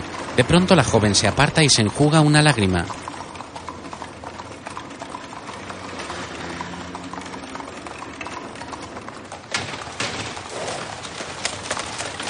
Más tarde el coche se detiene. Tom se apea y ayuda a Meredith a bajar tomándola de la mano. Ella se quita el abrigo de Tom que lleva sobre los hombros y se lo devuelve. Entonces lo mira y se aleja.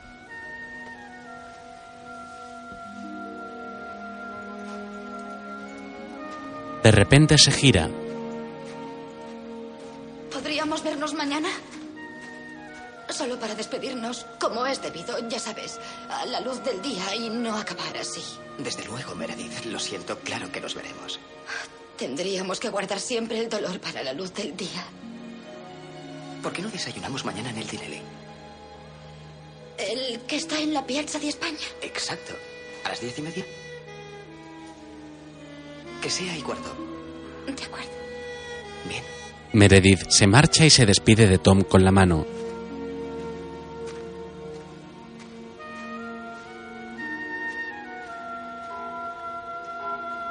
La mañana siguiente, en la Plaza de España, Tom fuma un cigarrillo escondido tras los barrotes de piedra de lo alto de la escalinata.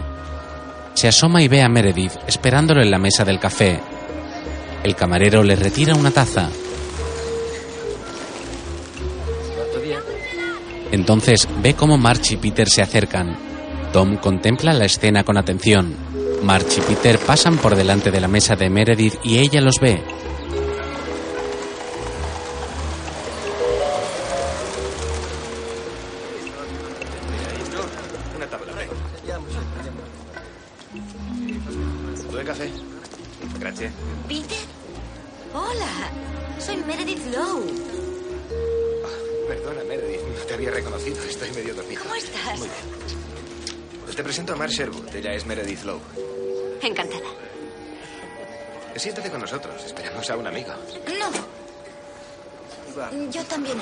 Esperando a alguien. Anoche no estabas en la ópera. ¿Esperáis a Dicky? Dicky. Pero, ¿cono- ¿conoces a Dicky? Estabas en la ópera, eso explica. Sí, estaba allí. Eh, estaba con Dicky. Lo sabía. Te lo dije.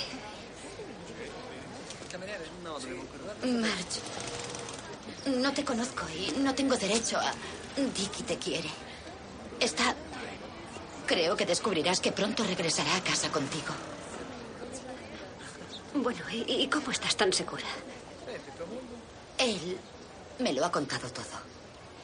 Tenía que reunirme aquí con él hace 15 minutos, pero creo que será mejor que me vaya. A menos que quisiera que nos viéramos. Pero eso sería demasiado cruel. No te preocupes. Esperamos a otro amigo. Tom Ripley. ¿Conoces a Tom Ripley? No, no, claro que he oído hablar de él. Sin embargo, no le conozco. No quiero nada. Eh, no, gracias. Gracias. ¿Estás bien? Espero no haber complicado las cosas. La verdad, no ha pasado nada. ¿Cómo diría? Inapropiado. Te aseguro que no hay nada que te impida recibirle con los brazos abiertos y casarte con él. Entiendo. Adiós. Encantada de haberte conocido. Adiós, Peter. No te levantes, por favor. Tom contempla cómo Meredith se aleja del café Dinelli.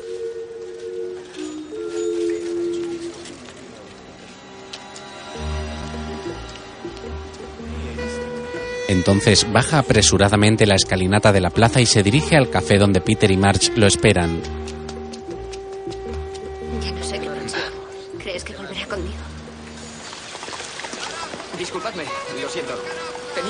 Mis papeles. Jamás te dan un sello sin guardar una cola tres horas.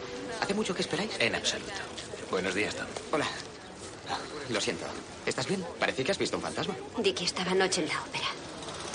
No puedo creerlo. Ah, ni un caballo podría arrastrar a Dicky. Creo que estaba con alguien, así que supongo que le arrastraría a ella. No es justo. Será mejor que regrese a Monchi. Creo que Dicky volverá a casa. Tengo que estar allí. ¿En serio? Vaya, eso sería estupendo. La verdad, creo... No, tú eres más decidida que yo. Me ha parecido conmovedor cuando Meredith... Lo siento, Meredith es la americana que había anoche en la ópera. Se ha estado viendo con Dicky. Ah, Dios mío. Sin embargo, Dicky, y todos lo sabemos, Dicky quiere a Mars. Y la echa de menos. Me siento culpable. Marsh no lo entiende, pero cuando Dicky hace algo me siento culpable. Ya sé que no tiene sentido. Más tarde, en una gran casa, ¿Le piace sonare? Sonare. Ma io sono sorda, l'altra coppia di sotto è pure sorda. la mujer enciende la luz de un gran salón cuyos muebles están cubiertos con telas. Bellissima. Allora, giovanotto, Ti piace? Tom alza los brazos encantado con la casa. Tiempo después, el fuego de la chimenea está encendido en el salón. Tom abre unos regalos junto al árbol de Navidad. Uno de ellos es un busto romano que coloca sobre la chimenea. Después bebe un sorbo de champán sentado en el suelo frente a la chimenea.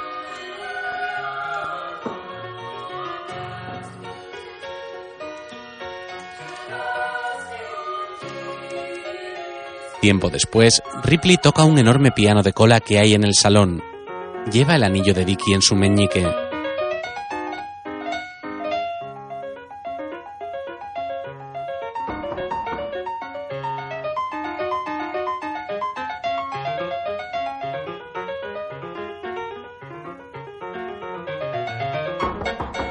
Al oír la puerta, Tom deja de tocar.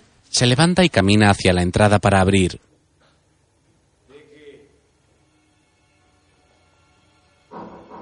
Dicky, abre, soy yo. Ven, Freddy, déjame entrar. Dicky. Tom intenta quitarse el anillo de Dicky, pero no puede. Entonces se mete la mano en el bolsillo y abre la puerta. Freddy, me alegro de verte. ¿Dónde está Dicky? ¿Cómo estás? Estoy bien, bien. Verás, Dicky ha salido a cenar. Ha ido al restaurante Otello. ¿Conoces ese restaurante? No, no, no, no, no. No creo que esté cenando a las seis y media de la tarde. Si dijeras que está almorzando, quizá te creería, ¿no? Es increíble. El chico ha desaparecido de la faz de la tierra. Supongo. Por lo que le he entendido a la casera, y no me ha sido fácil, ha dicho que Dicky estaba aquí. ¿Registra el piso? La verdad, no entiendo por qué imaginas que Dicky tiene que ocultarse de ti. Se ha estado ocultando de mí. Tom va a la cocina y abre el grifo. ¿Qué pasó en Navidad? ¿A qué te refieres? Tenía que ir a esquiar. No recibí ni un telegrama, ni una llamada, ni siquiera una nota, francamente decepcionante. Habrá estado muy ocupado con su música. Tiene la teoría de que mm, has de pasar por la fase de capullo antes de ser mariposa. Eso son tonterías. Por cierto, ¿le has oído tocar esto? No tiene ni idea. ¿Cómo has encontrado el apartamento? Esta zona está algo apartada. ¿Te apetece beber algo? No, gracias. En las oficinas de American Express. Freddy toca el piano. Un chico. Eso.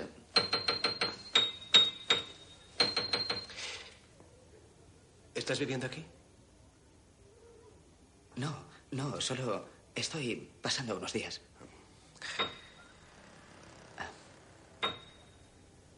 Es un piano nuevo. No deberías. Creo que no deberías. ¿Estaba ya amueblada? Porque no parece del gusto de Dicky. Es bastante horrible. ¿No crees? Es tan es. Tom sonríe y Freddy camina por el salón mirando a su alrededor. Entonces toma un busto romano que decora el salón. Oh, eso es... Por favor, ten cuidado. Disculpa. Perdona. Tom toma el busto y lo coloca en su lugar mientras mira a Freddy a los ojos. Todo esto lo único que se parece a Dicky eres tú. Te equivocas. Pero bueno, ¿qué te has hecho en el pelo? ¿Qué ocurre? ¿Quieres decirme algo, Freddy? ¿Qué? Si quieres decirme algo. Lo estoy diciendo. Aquí ocurre algo.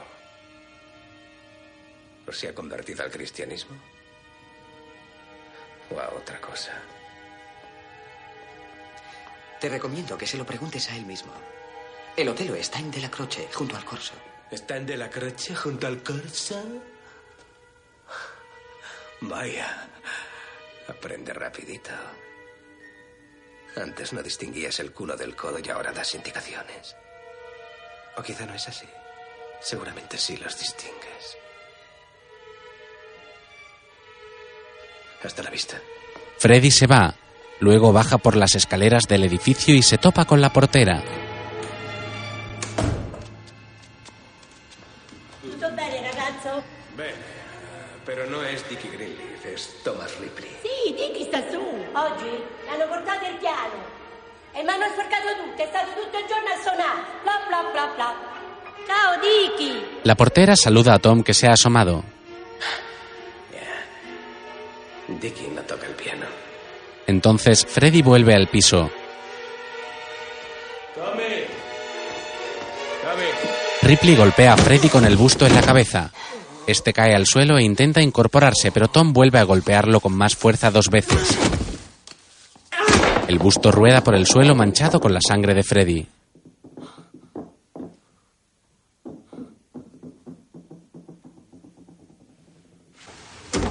Al poco, Tom abre la puerta del piso y lleva cargado a Freddy sobre un hombro. Sobre su cabeza golpeada le ha puesto una gorra y sale por la puerta trasera del edificio hacia un coche. Una pareja vecina camina por la calle y Ripley le habla al cadáver como si estuviera cargando con un amigo borracho. No me hagas reír. No, estás como una cuba. Ah, oh, chico, ¿qué se le va a hacer? Deberían ver a los demás. Bueno, ya se sabe. Sí. Como un cosaco. Yo estoy borracho. Imaginad lo que dirá su marido. Tom imita la voz de Freddy y lo coloca sobre el asiento del copiloto cerrando la puerta con dificultad. La pareja entra en el edificio y Tom apoya sobre el asiento la cabeza de Freddy como si estuviera vivo. Luego se monta en su asiento y arranca el vehículo descapotable de Miles.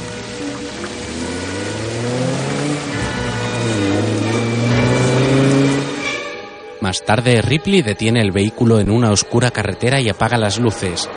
Luego transporta agarrando con fuerza bajo las axilas el cuerpo inerte de Freddy hacia una cuneta en cuesta.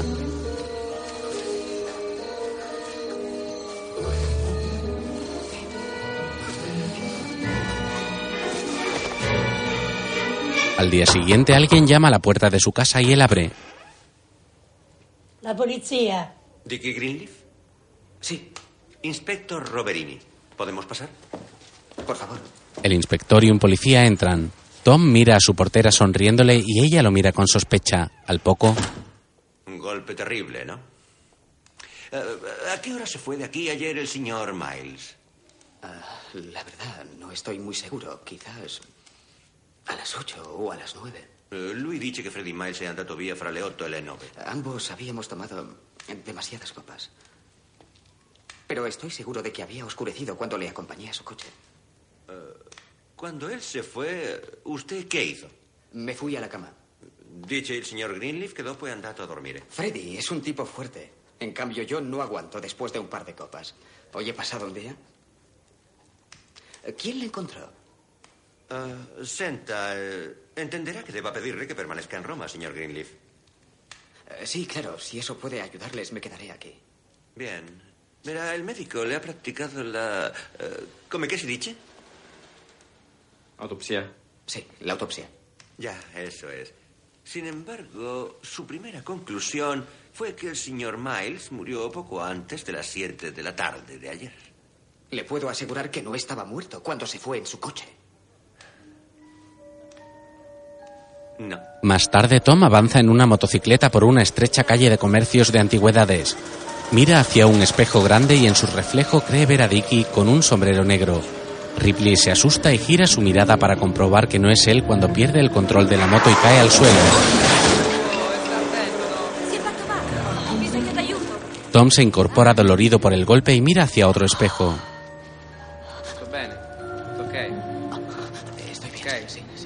Un joven de sombrero negro lo ayuda. Al rato Tom sale del banco American Express y cierra su maletín. En una cercana cafetería, March paga su café y se acerca a Tom apresurada. ¿Mató él a Freddy?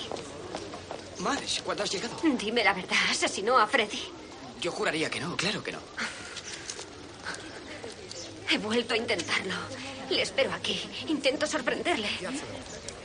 Y siempre estás tú. Busco a Dick y te encuentro a ti. ¿Qué te has hecho en la cara? Fue Dicky, en una pelea. ¿Dicky? Me golpeó, discutimos y en realidad dije algunas cosas que no debía sobre ti y sobre la forma en que nos trata a todos. Y cuando menos me lo esperaba, se me vino encima. ¿Te montas? ¿Qué? Sube, te llevaré con él. March sube decidida a la moto con Tom al que mira extrañada.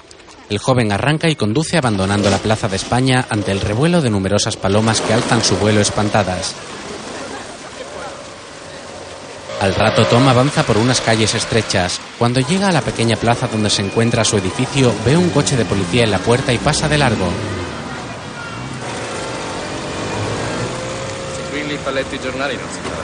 El inspector Roverini baja y entra en la casa. Mientras, Tom detiene el ciclomotor en una calleja colindante con unos puestos ambulantes a los lados y ambos se apean.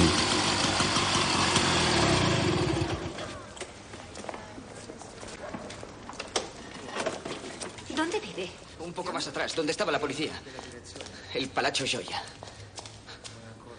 Escucha, nadie sabe que estoy en Roma y no quiero incriminar a Dicky. Entonces no debería ir. No, no, tú puedes ir si quieres, pero no le hables a la policía de mi cara. Si averiguan que me golpeó, creerán que mató a Freddy. Te dejo, nos veremos luego. Tom regresa a la moto y March corre con ligereza hacia la dirección. Se detiene un instante y mira a Ripley, que sube a la moto y arranca huyendo raudo del lugar. La joven camina hacia el edificio. Más tarde, Tom regresa a su casa.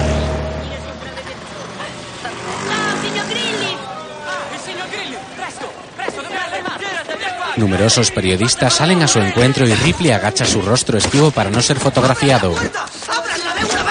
Un policía le abre y detiene a los periodistas. Yo vivo aquí. Señor Greenleaf. Roverini baja las escaleras a su encuentro. Salve. ¿Podemos subir? ¿Le importa? Claro que no. ¿Qué le ha pasado en la cara? Me caí de la moto cuando huía de los fotógrafos. El teléfono, la prensa. Me siento acosado. ¿Ustedes les han dado mi dirección? En absoluto. Nos la han pedido, pero naturalmente no se la hemos dado. Ni siquiera a su novia. No quiero ver a nadie. ¿Tampoco a su novia? Tampoco. Tom abre la puerta y espera al inspector. ¿Qué me dice de Thomas Ripley? ¿Qué pasa con Tom? Usted y él fueron a San Remo, ¿no es cierto? Sí. Fuimos a San Remo, pero fue hace meses. En noviembre, creo. ¿Así? ¿Ha hablado con él? El 7 de noviembre, según mi información. No recuerdo la fecha exacta. ¿Cuándo vio por última vez al señor Ripley? Hará un par de días.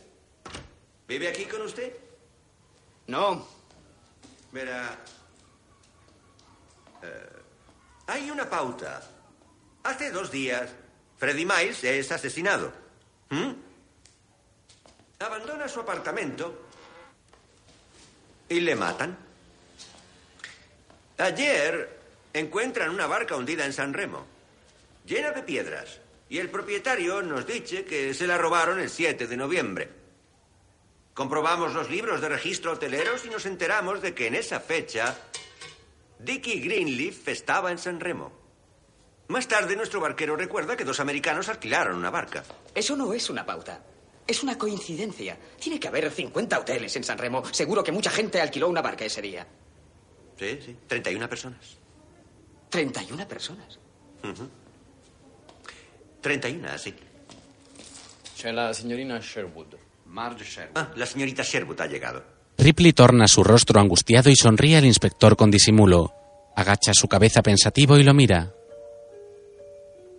Que suba. Déjenla. ¿Qué pasa? Que suba. No, ah, en realidad es, es mejor que no. Les, les agradeceré si le dicen que vuelva un poco más tarde. Dile Benny Pew tarde. Se lo agradezco.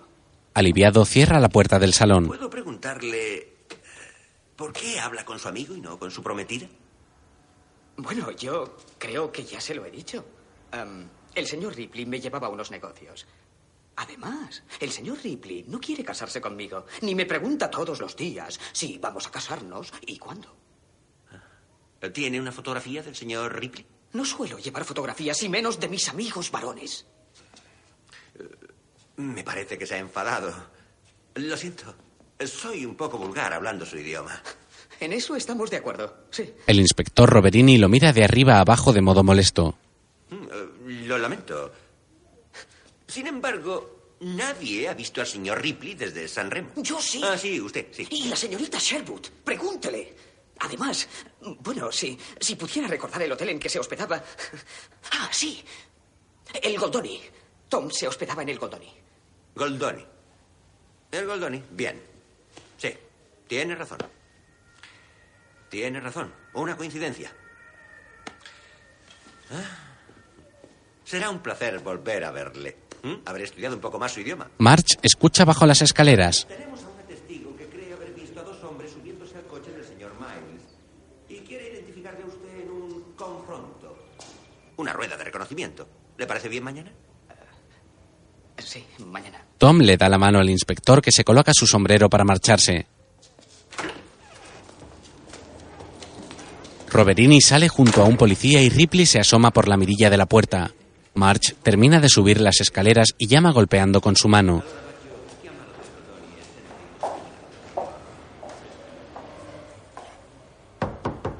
Tom la ve y su gesto se turba. Ella ve una sombra bajo la puerta y se acerca para hablarle. Ripley no le abre. Dick. Dicky. Sé que estás oyendo.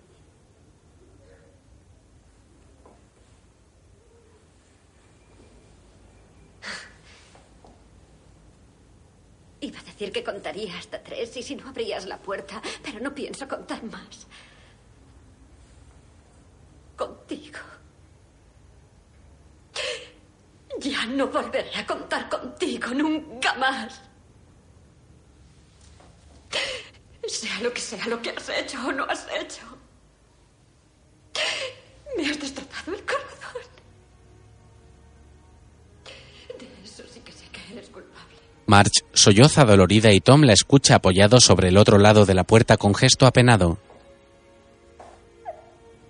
No sé por qué. No sé por qué. Simplemente no lo sé. La joven se marcha entre lágrimas y baja las escaleras. Por la noche, Tom escribe en la máquina de Dicky. Querido Tom, esto se acabó. La muerte de Freddy y de Silvana. Pensé en ir a la policía, pero no puedo. Ya no puedo enfrentarme a nada. Ojalá pudiera darte la vida que me fue otorgada. Tú siempre has entendido lo que hay dentro de mí, lo que siento. En cambio, Marsh nunca pudo. Supongo que por eso te escribo a ti. Al hermano que nunca tuve.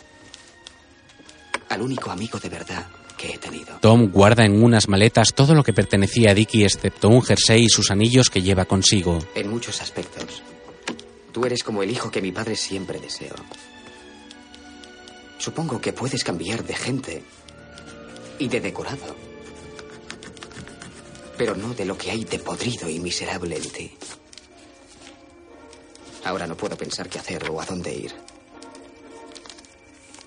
Me persigue todo cuanto he hecho y no puedo deshacer. Lo siento. He destruido la vida de Dickie Greenleaf. Tom deja el pasaporte de Greenleaf junto con la carta a su nombre y borra parte de la fotografía con una moneda. Luego retoma su imagen colocándose sus gafas y después baja las maletas de Dickie al sótano del edificio para ocultarlas bajo una manta.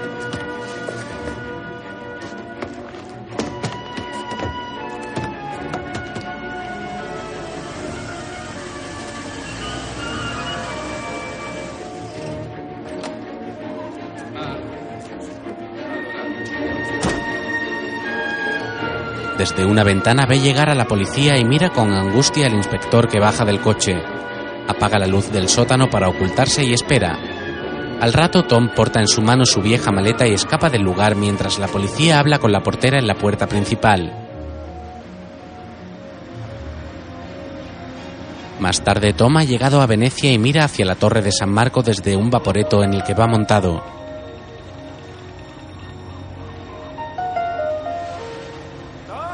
Peter lo saluda junto a unas góndolas y él hace lo propio levantando su mano. ¡Nos vemos en el embarcadero! Más tarde ambos pasean por la plaza de San Marco. Las palomas alzan el vuelo ante ellos. Lamento hacerte pasar por esto, Peter. Pero no puedo presentarme a la policía yo solo con mi espantoso italiano. No seas tonto, es un placer. Me alegro de que por fin estés en Venecia. Y me alegro de que a pesar de los rumores sigas de una pieza. ¿Qué rumores? Bueno, que Dicky te asesinó y viaja con tu pasaporte. Lo sé, es ridículo. Más tarde ambos entran en una comisaría donde dos policías forcejean deteniendo a un delincuente. Tom los mira asustado.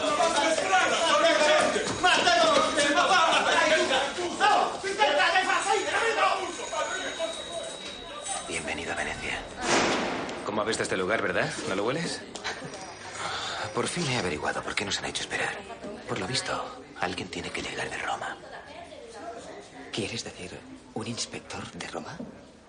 Sí, eso es bueno, ¿no? No, creí que eso no ocurría en Italia y cada región era autónoma. En fin, estaba seguro Pero ¿te has leído la prensa del país? Este ha sido un caso realmente muy sonado.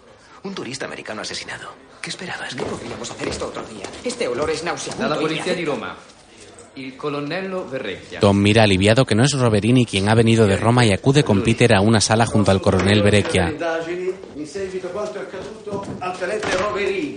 il quale non è riuscito a impedire la scomparsa del signor Greenleaf, che era l'unica persona sospettata per l'omicidio del signor Miles. Verás, él ha asumido el caso porque se han enfadado con el investigador anterior por permitir que desapareciera Dicky cuando él era el único sospechoso del asesinato de Freddy. Quando è stata l'ultima volta che il signor Ripley ha visto Greenleaf? En Roma, hará unas tres semanas. Eso lo he entendido. Eh, eh, a a Roma, circa tre settimane fa. Il signor Ripley ha sviluppato tendenze omosessuali? ¿Eres homosexual? Interesante incongruencia. No. No. Por cierto, oficialmente no existen homosexuales italianos. Eso hace que Miguel Ángel y Leonardo resulten incómodos. Dile que tengo una novia. Dicky también la tiene. Y Freddy Miles tenía un centenar. Il signor Ripley ha una fidanzata, e il signor Dicky ha una fidanzata, e probabilmente il signor Freddy Miles ha molte fidanzate. Mamma mia, quante fidanzate!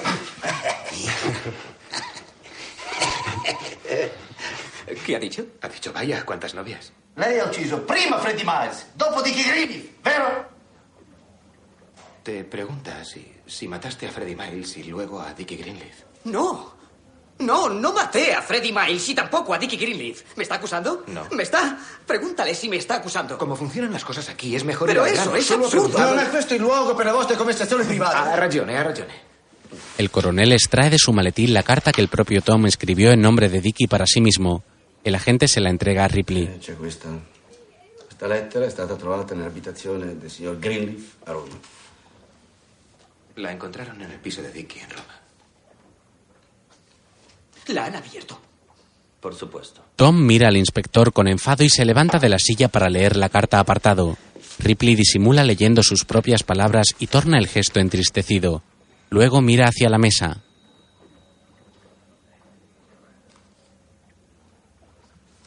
Es una nota de suicidio.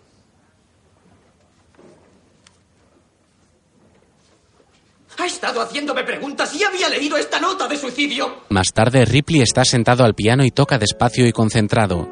Está en un gran salón y Peter camina por un pasillo con dos copas en su mano. Se acerca mirándolo compasivo.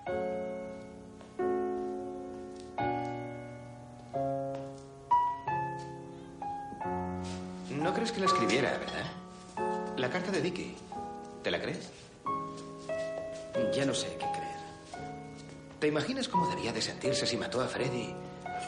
Despertándose mañana tras mañana y seguir fingiendo. ¿Cómo puedes continuar siendo una persona? Beberte el café. Hagas lo que hagas, y no importa lo terrible ni doloroso que sea, todo tiene sentido en tu cabeza. No conozco a nadie que se considere una mala persona. Lo sé, pero aún así tienes remordimientos. Has matado a alguien. Sencillamente coges el pasado y lo guardas en una habitación, en el sótano. Cierras la puerta y no entras más. Eso hago yo. Sí, claro. Pero seguramente en mi caso sería todo un edificio. Tom mira emocionado a Peter. Luego conoces a alguien especial y lo único que quieres es darle la llave. Y decirle, vamos, abre y entra. Pero no puedes. Porque está oscuro. Y hay demonios. Si alguien viera lo feo que es todo.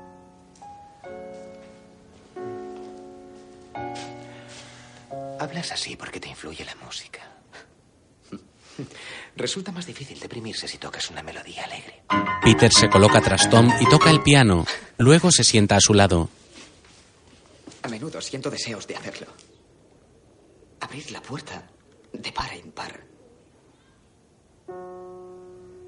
Así entrará la luz y lo dejará todo limpio. Si existiera una goma de borrar gigante, lo borraría todo. Empezando por mí mismo. Verás, la cuestión es si... Sí. Sí. Peter mira a Tom preocupado que le sonríe conteniendo su llanto.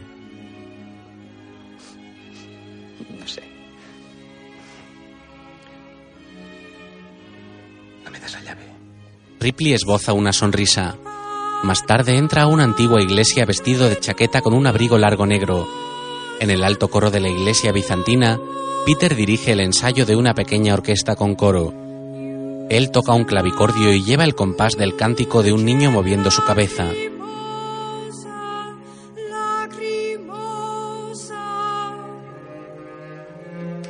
Mira desde lo alto hacia el pasillo central de la iglesia y ve a Tom que se ha detenido allí y lo contempla con rostro entusiasmado.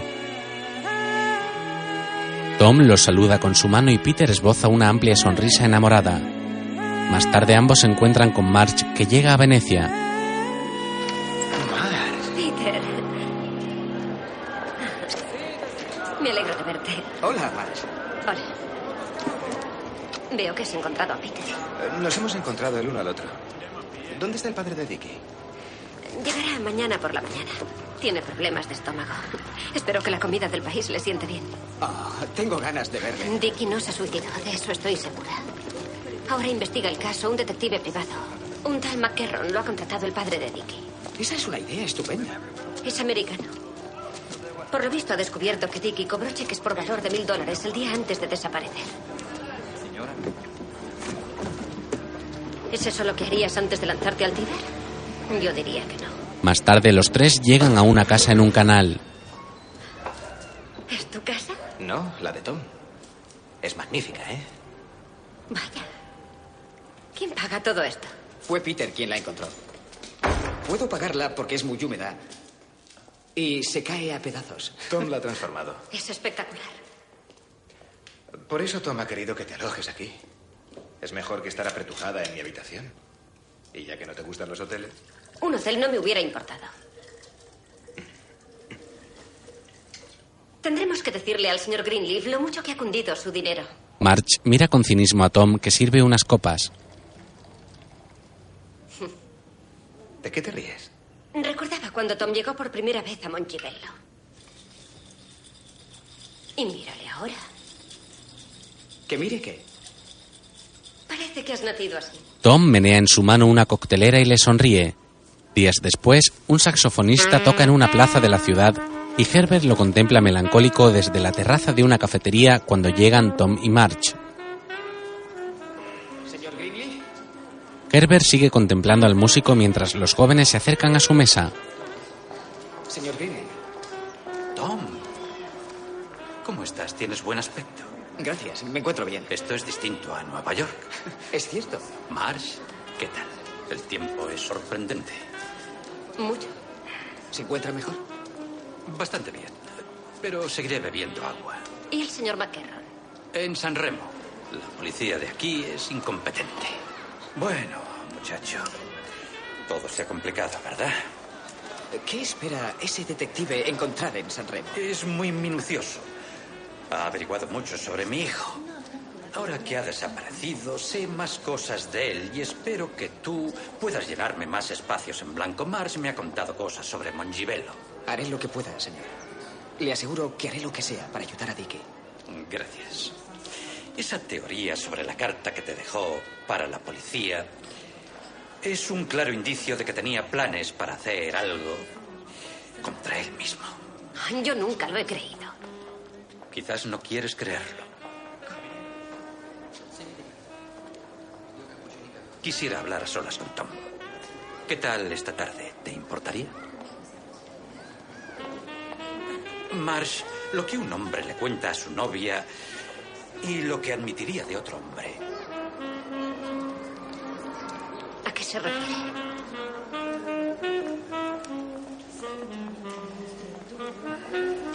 ¿Cuántas vidas perdidas y oportunidades pagaría 100 dólares para que se callara ese hombre? Por la tarde, el señor Greenleaf se reúne con Ripley en su casa y lee atento la supuesta nota de suicidio de su hijo. Tom espera sentado frente a él.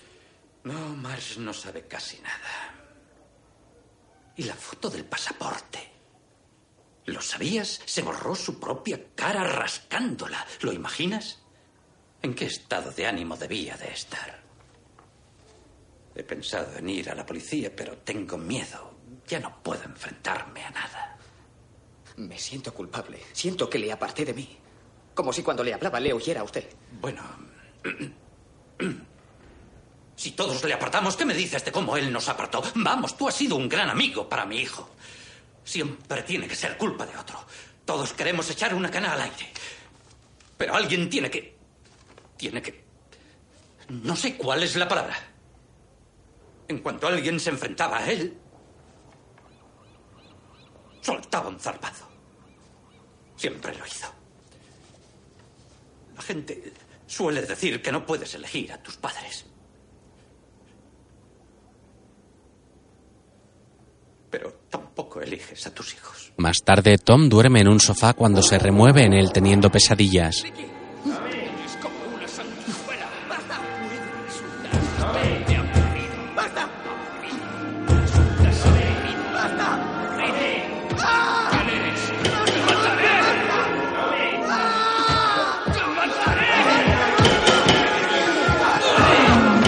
despierta sobresaltado y abre su puerta.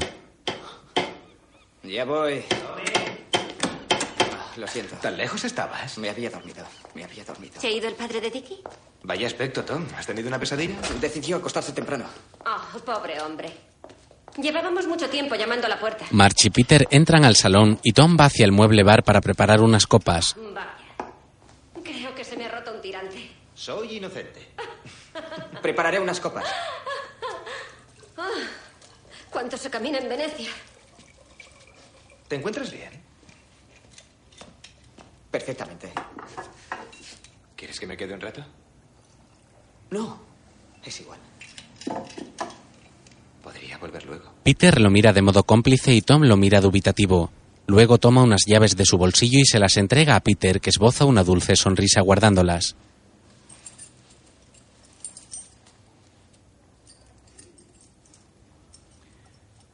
Tu llave. Más tarde, Ripley se da un baño en su lujosa bañera de mármol cuando March llama. Estoy en la bañera. No tardaré en salir. Tengo que hablar contigo, es urgente. Ya voy. Tom sale de la bañera con la espalda llena de espuma y se coloca una toalla sobre su cintura antes de abrir la puerta a March.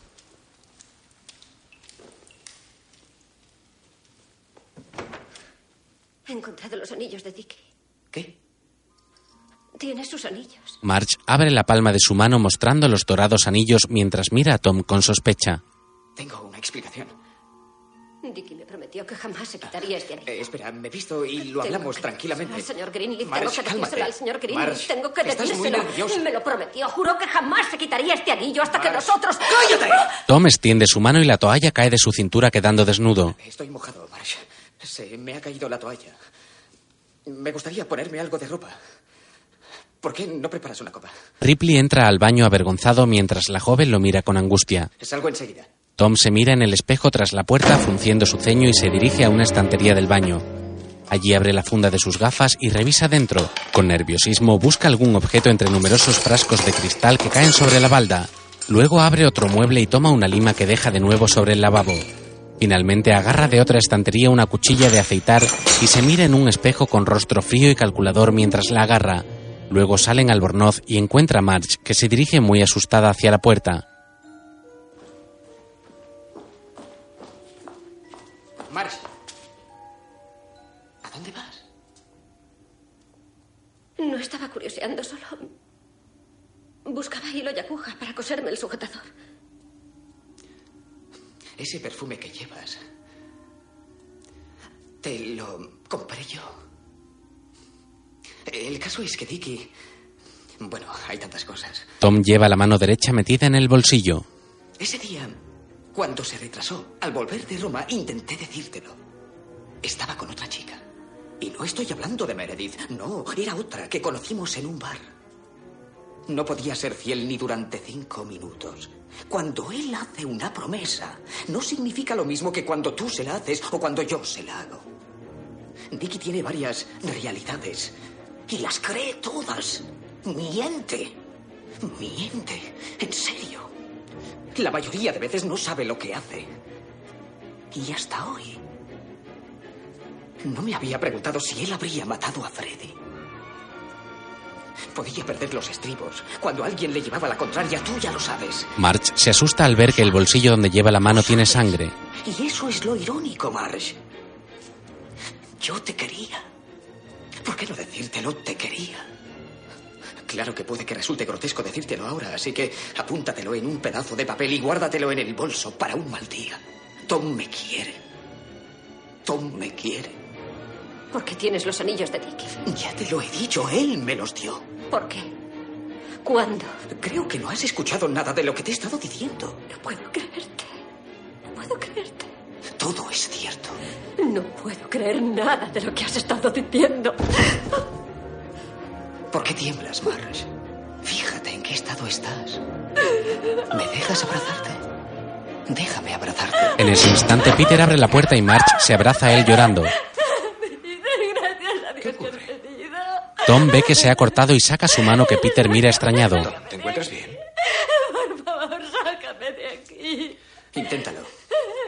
Intenta hablar con ella. Tom, Yo me rindo. dime, ¿qué ha ocurrido? Tom. Más Te tarde, aseguro que jamás le he hecho nada. ¿Qué le he hecho yo? Pídele que te diga una escucha. sola cosa que le haya hecho. No puedes enfadarte con ella. Está confundida y necesita culpar a alguien. Así que te culpa a ti. Volveré a casa y hablaré con ella. En cuanto a ti, consigue una navaja segura o déjate crecer la barba. Peter ha curado la herida al joven. Más tarde, Ripley entra en un lujoso hotel vestido con chaqueta y corbata y sube a una habitación.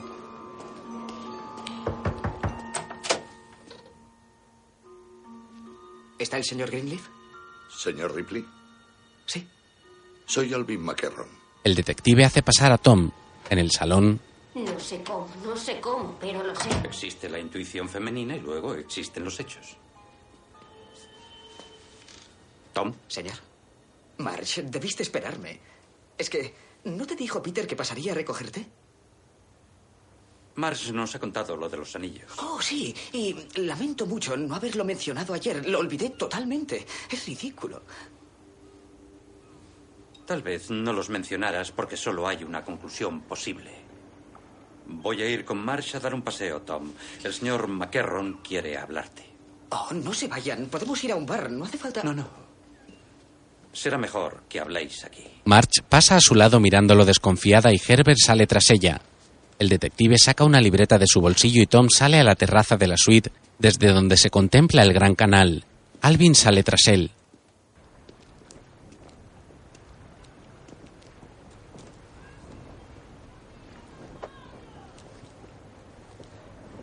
Podría ver mi habitación desde aquí. Mi casa se ve. Cuando ves tu casa a distancia es como un sueño, ¿no cree? Paso de tonterías. Paso de oírlas y de decirlas. Bien. ¿Sabía que Dickie Greenleaf casi mató a un chico en Princeton?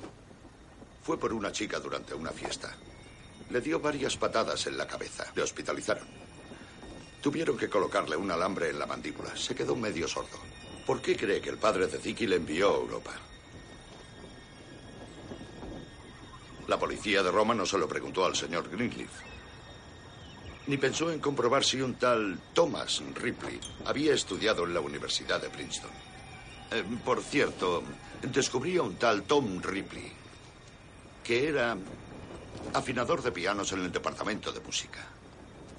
Verá, en América nos enseñan a comprobar un hecho antes de aceptarlo como verdad. Nos enseñan a meter las narices. Si una chica se suicida ahogándose, investigamos si está embarazada y si Dicky tenía algo de qué avergonzarse. El señor Greenleaf agradece su lealtad. March tiene muchas teorías, pero hay cosas que no sabe. Y deseamos que nunca sepa.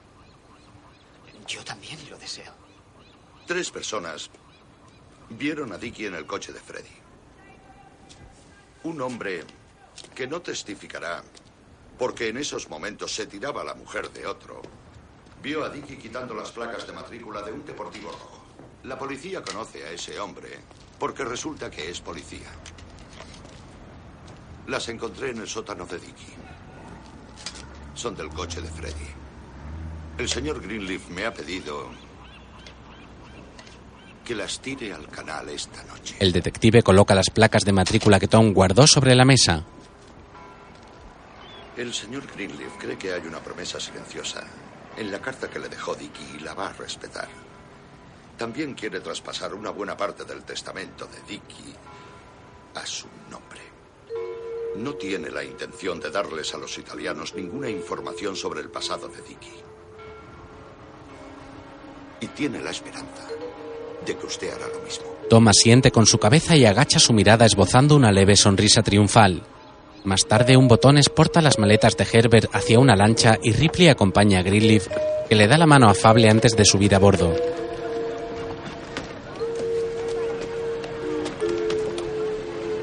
Gracias por todo, Tom. De nada. Adiós. Adiós. En el embarcadero espera March y Tom se acerca.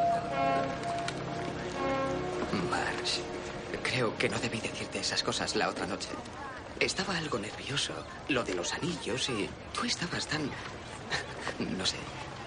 Pero espero que te lleves esa nota en el bolso a Nueva York para un mal día. ¿Qué vas a hacer ahora, Tom? No lo sé. Peter dará un concierto en Atenas el mes que viene y quiere que le acompañe para echarle una mano. Te envía saludos. Oh, no ha podido venir porque tenía un ensayo. ¿Por qué siempre da la sensación de que para Ripley no hay malos días? ¿Qué? Sé que lo hiciste tú. Sé que lo hiciste tú. Lo sé, tú le mataste a asesino. ¡Mars! ¡Mars! ¡Fuiste tú! ¡Por favor, Mars! ¡Mataste a sé. Alvin y Herbert salen de la lancha para ayudar a Tom. Sé que fuiste tú. No ha sido Tom. El señor Greenleaf toma a March del brazo y montan en el barco. Al momento la lancha arranca y Tom la ve alejarse desde el embarcadero.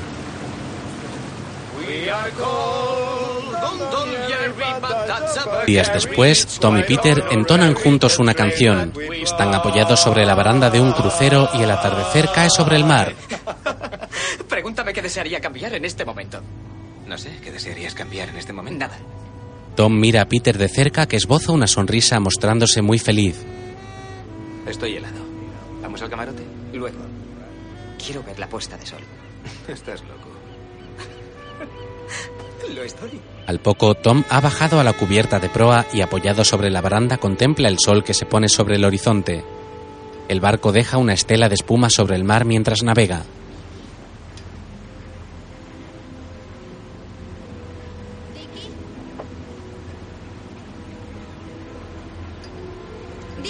Tom escucha el nombre de Dicky y se gira levemente con gesto angustiado.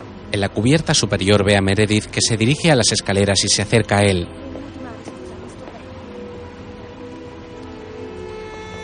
Eres tú. Hola, Meredith. La joven baja despacio las escaleras y camina hacia él. Ah, te estaba mirando. ¿Con esa ropa? No te había reconocido. Me has descubierto. Recibirás la recompensa.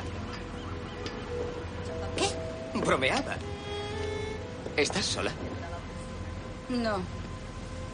¿Qué va? No podría estar menos sola. La tía Joa. Y compañía. Vamos a la cubierta inferior. Demasiada compañía. Oh, Dios. No esperaba volver a verte. He, he pensado en ti. Tantas veces. Yo también en ti. Sí, pero cuando pensaba en ti era más bien con odio.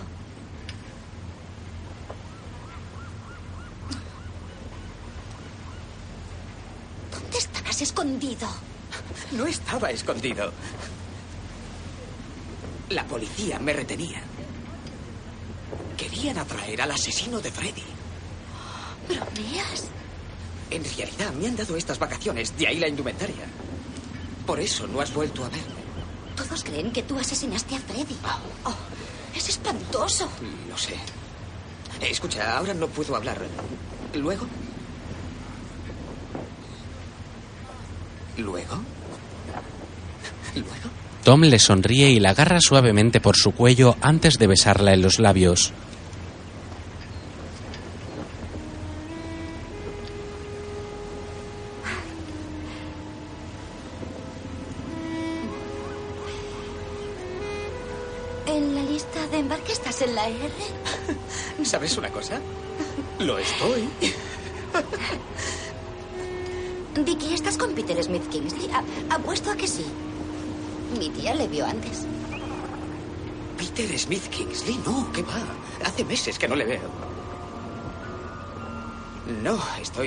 Tom desvía su mirada y mira hacia el horizonte mientras Meredith lo observa con atención y sonríe. Ripley la mira de nuevo y sonríe a la vez que traga saliva. Al rato Tom llega al camarote donde Peter está revisando una partitura tumbado sobre la cama.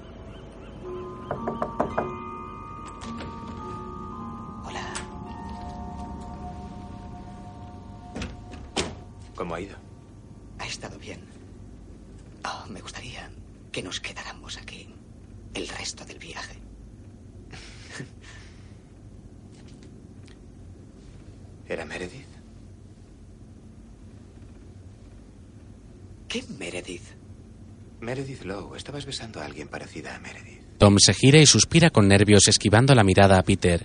Este lo mira desde la cama. Salí a buscarte. No era un beso de verdad. Estaba despidiéndome.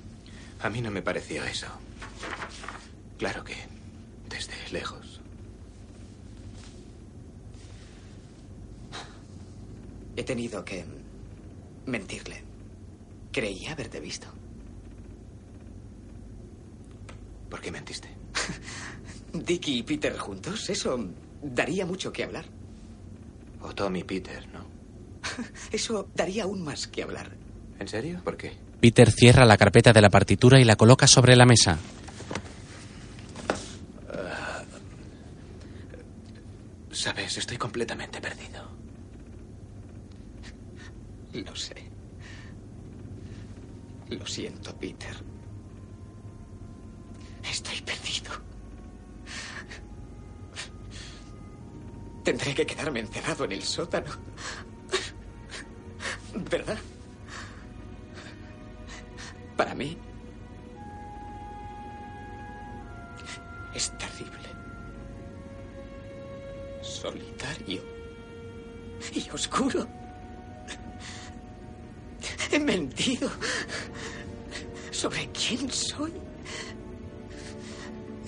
Dónde estoy.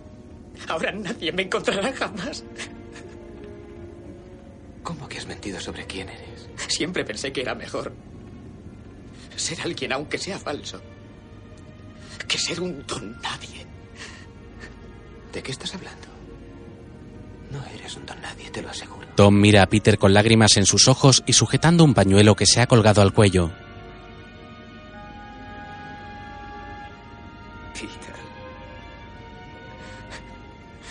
Dime algo bueno de Tom Ripley.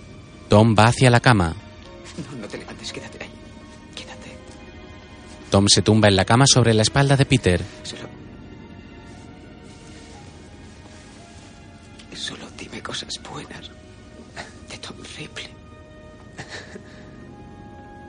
Cosas buenas sobre Tom Ripley. Tom agarra el pañuelo entre sus manos y lo gira tensándolo sin que Peter lo vea.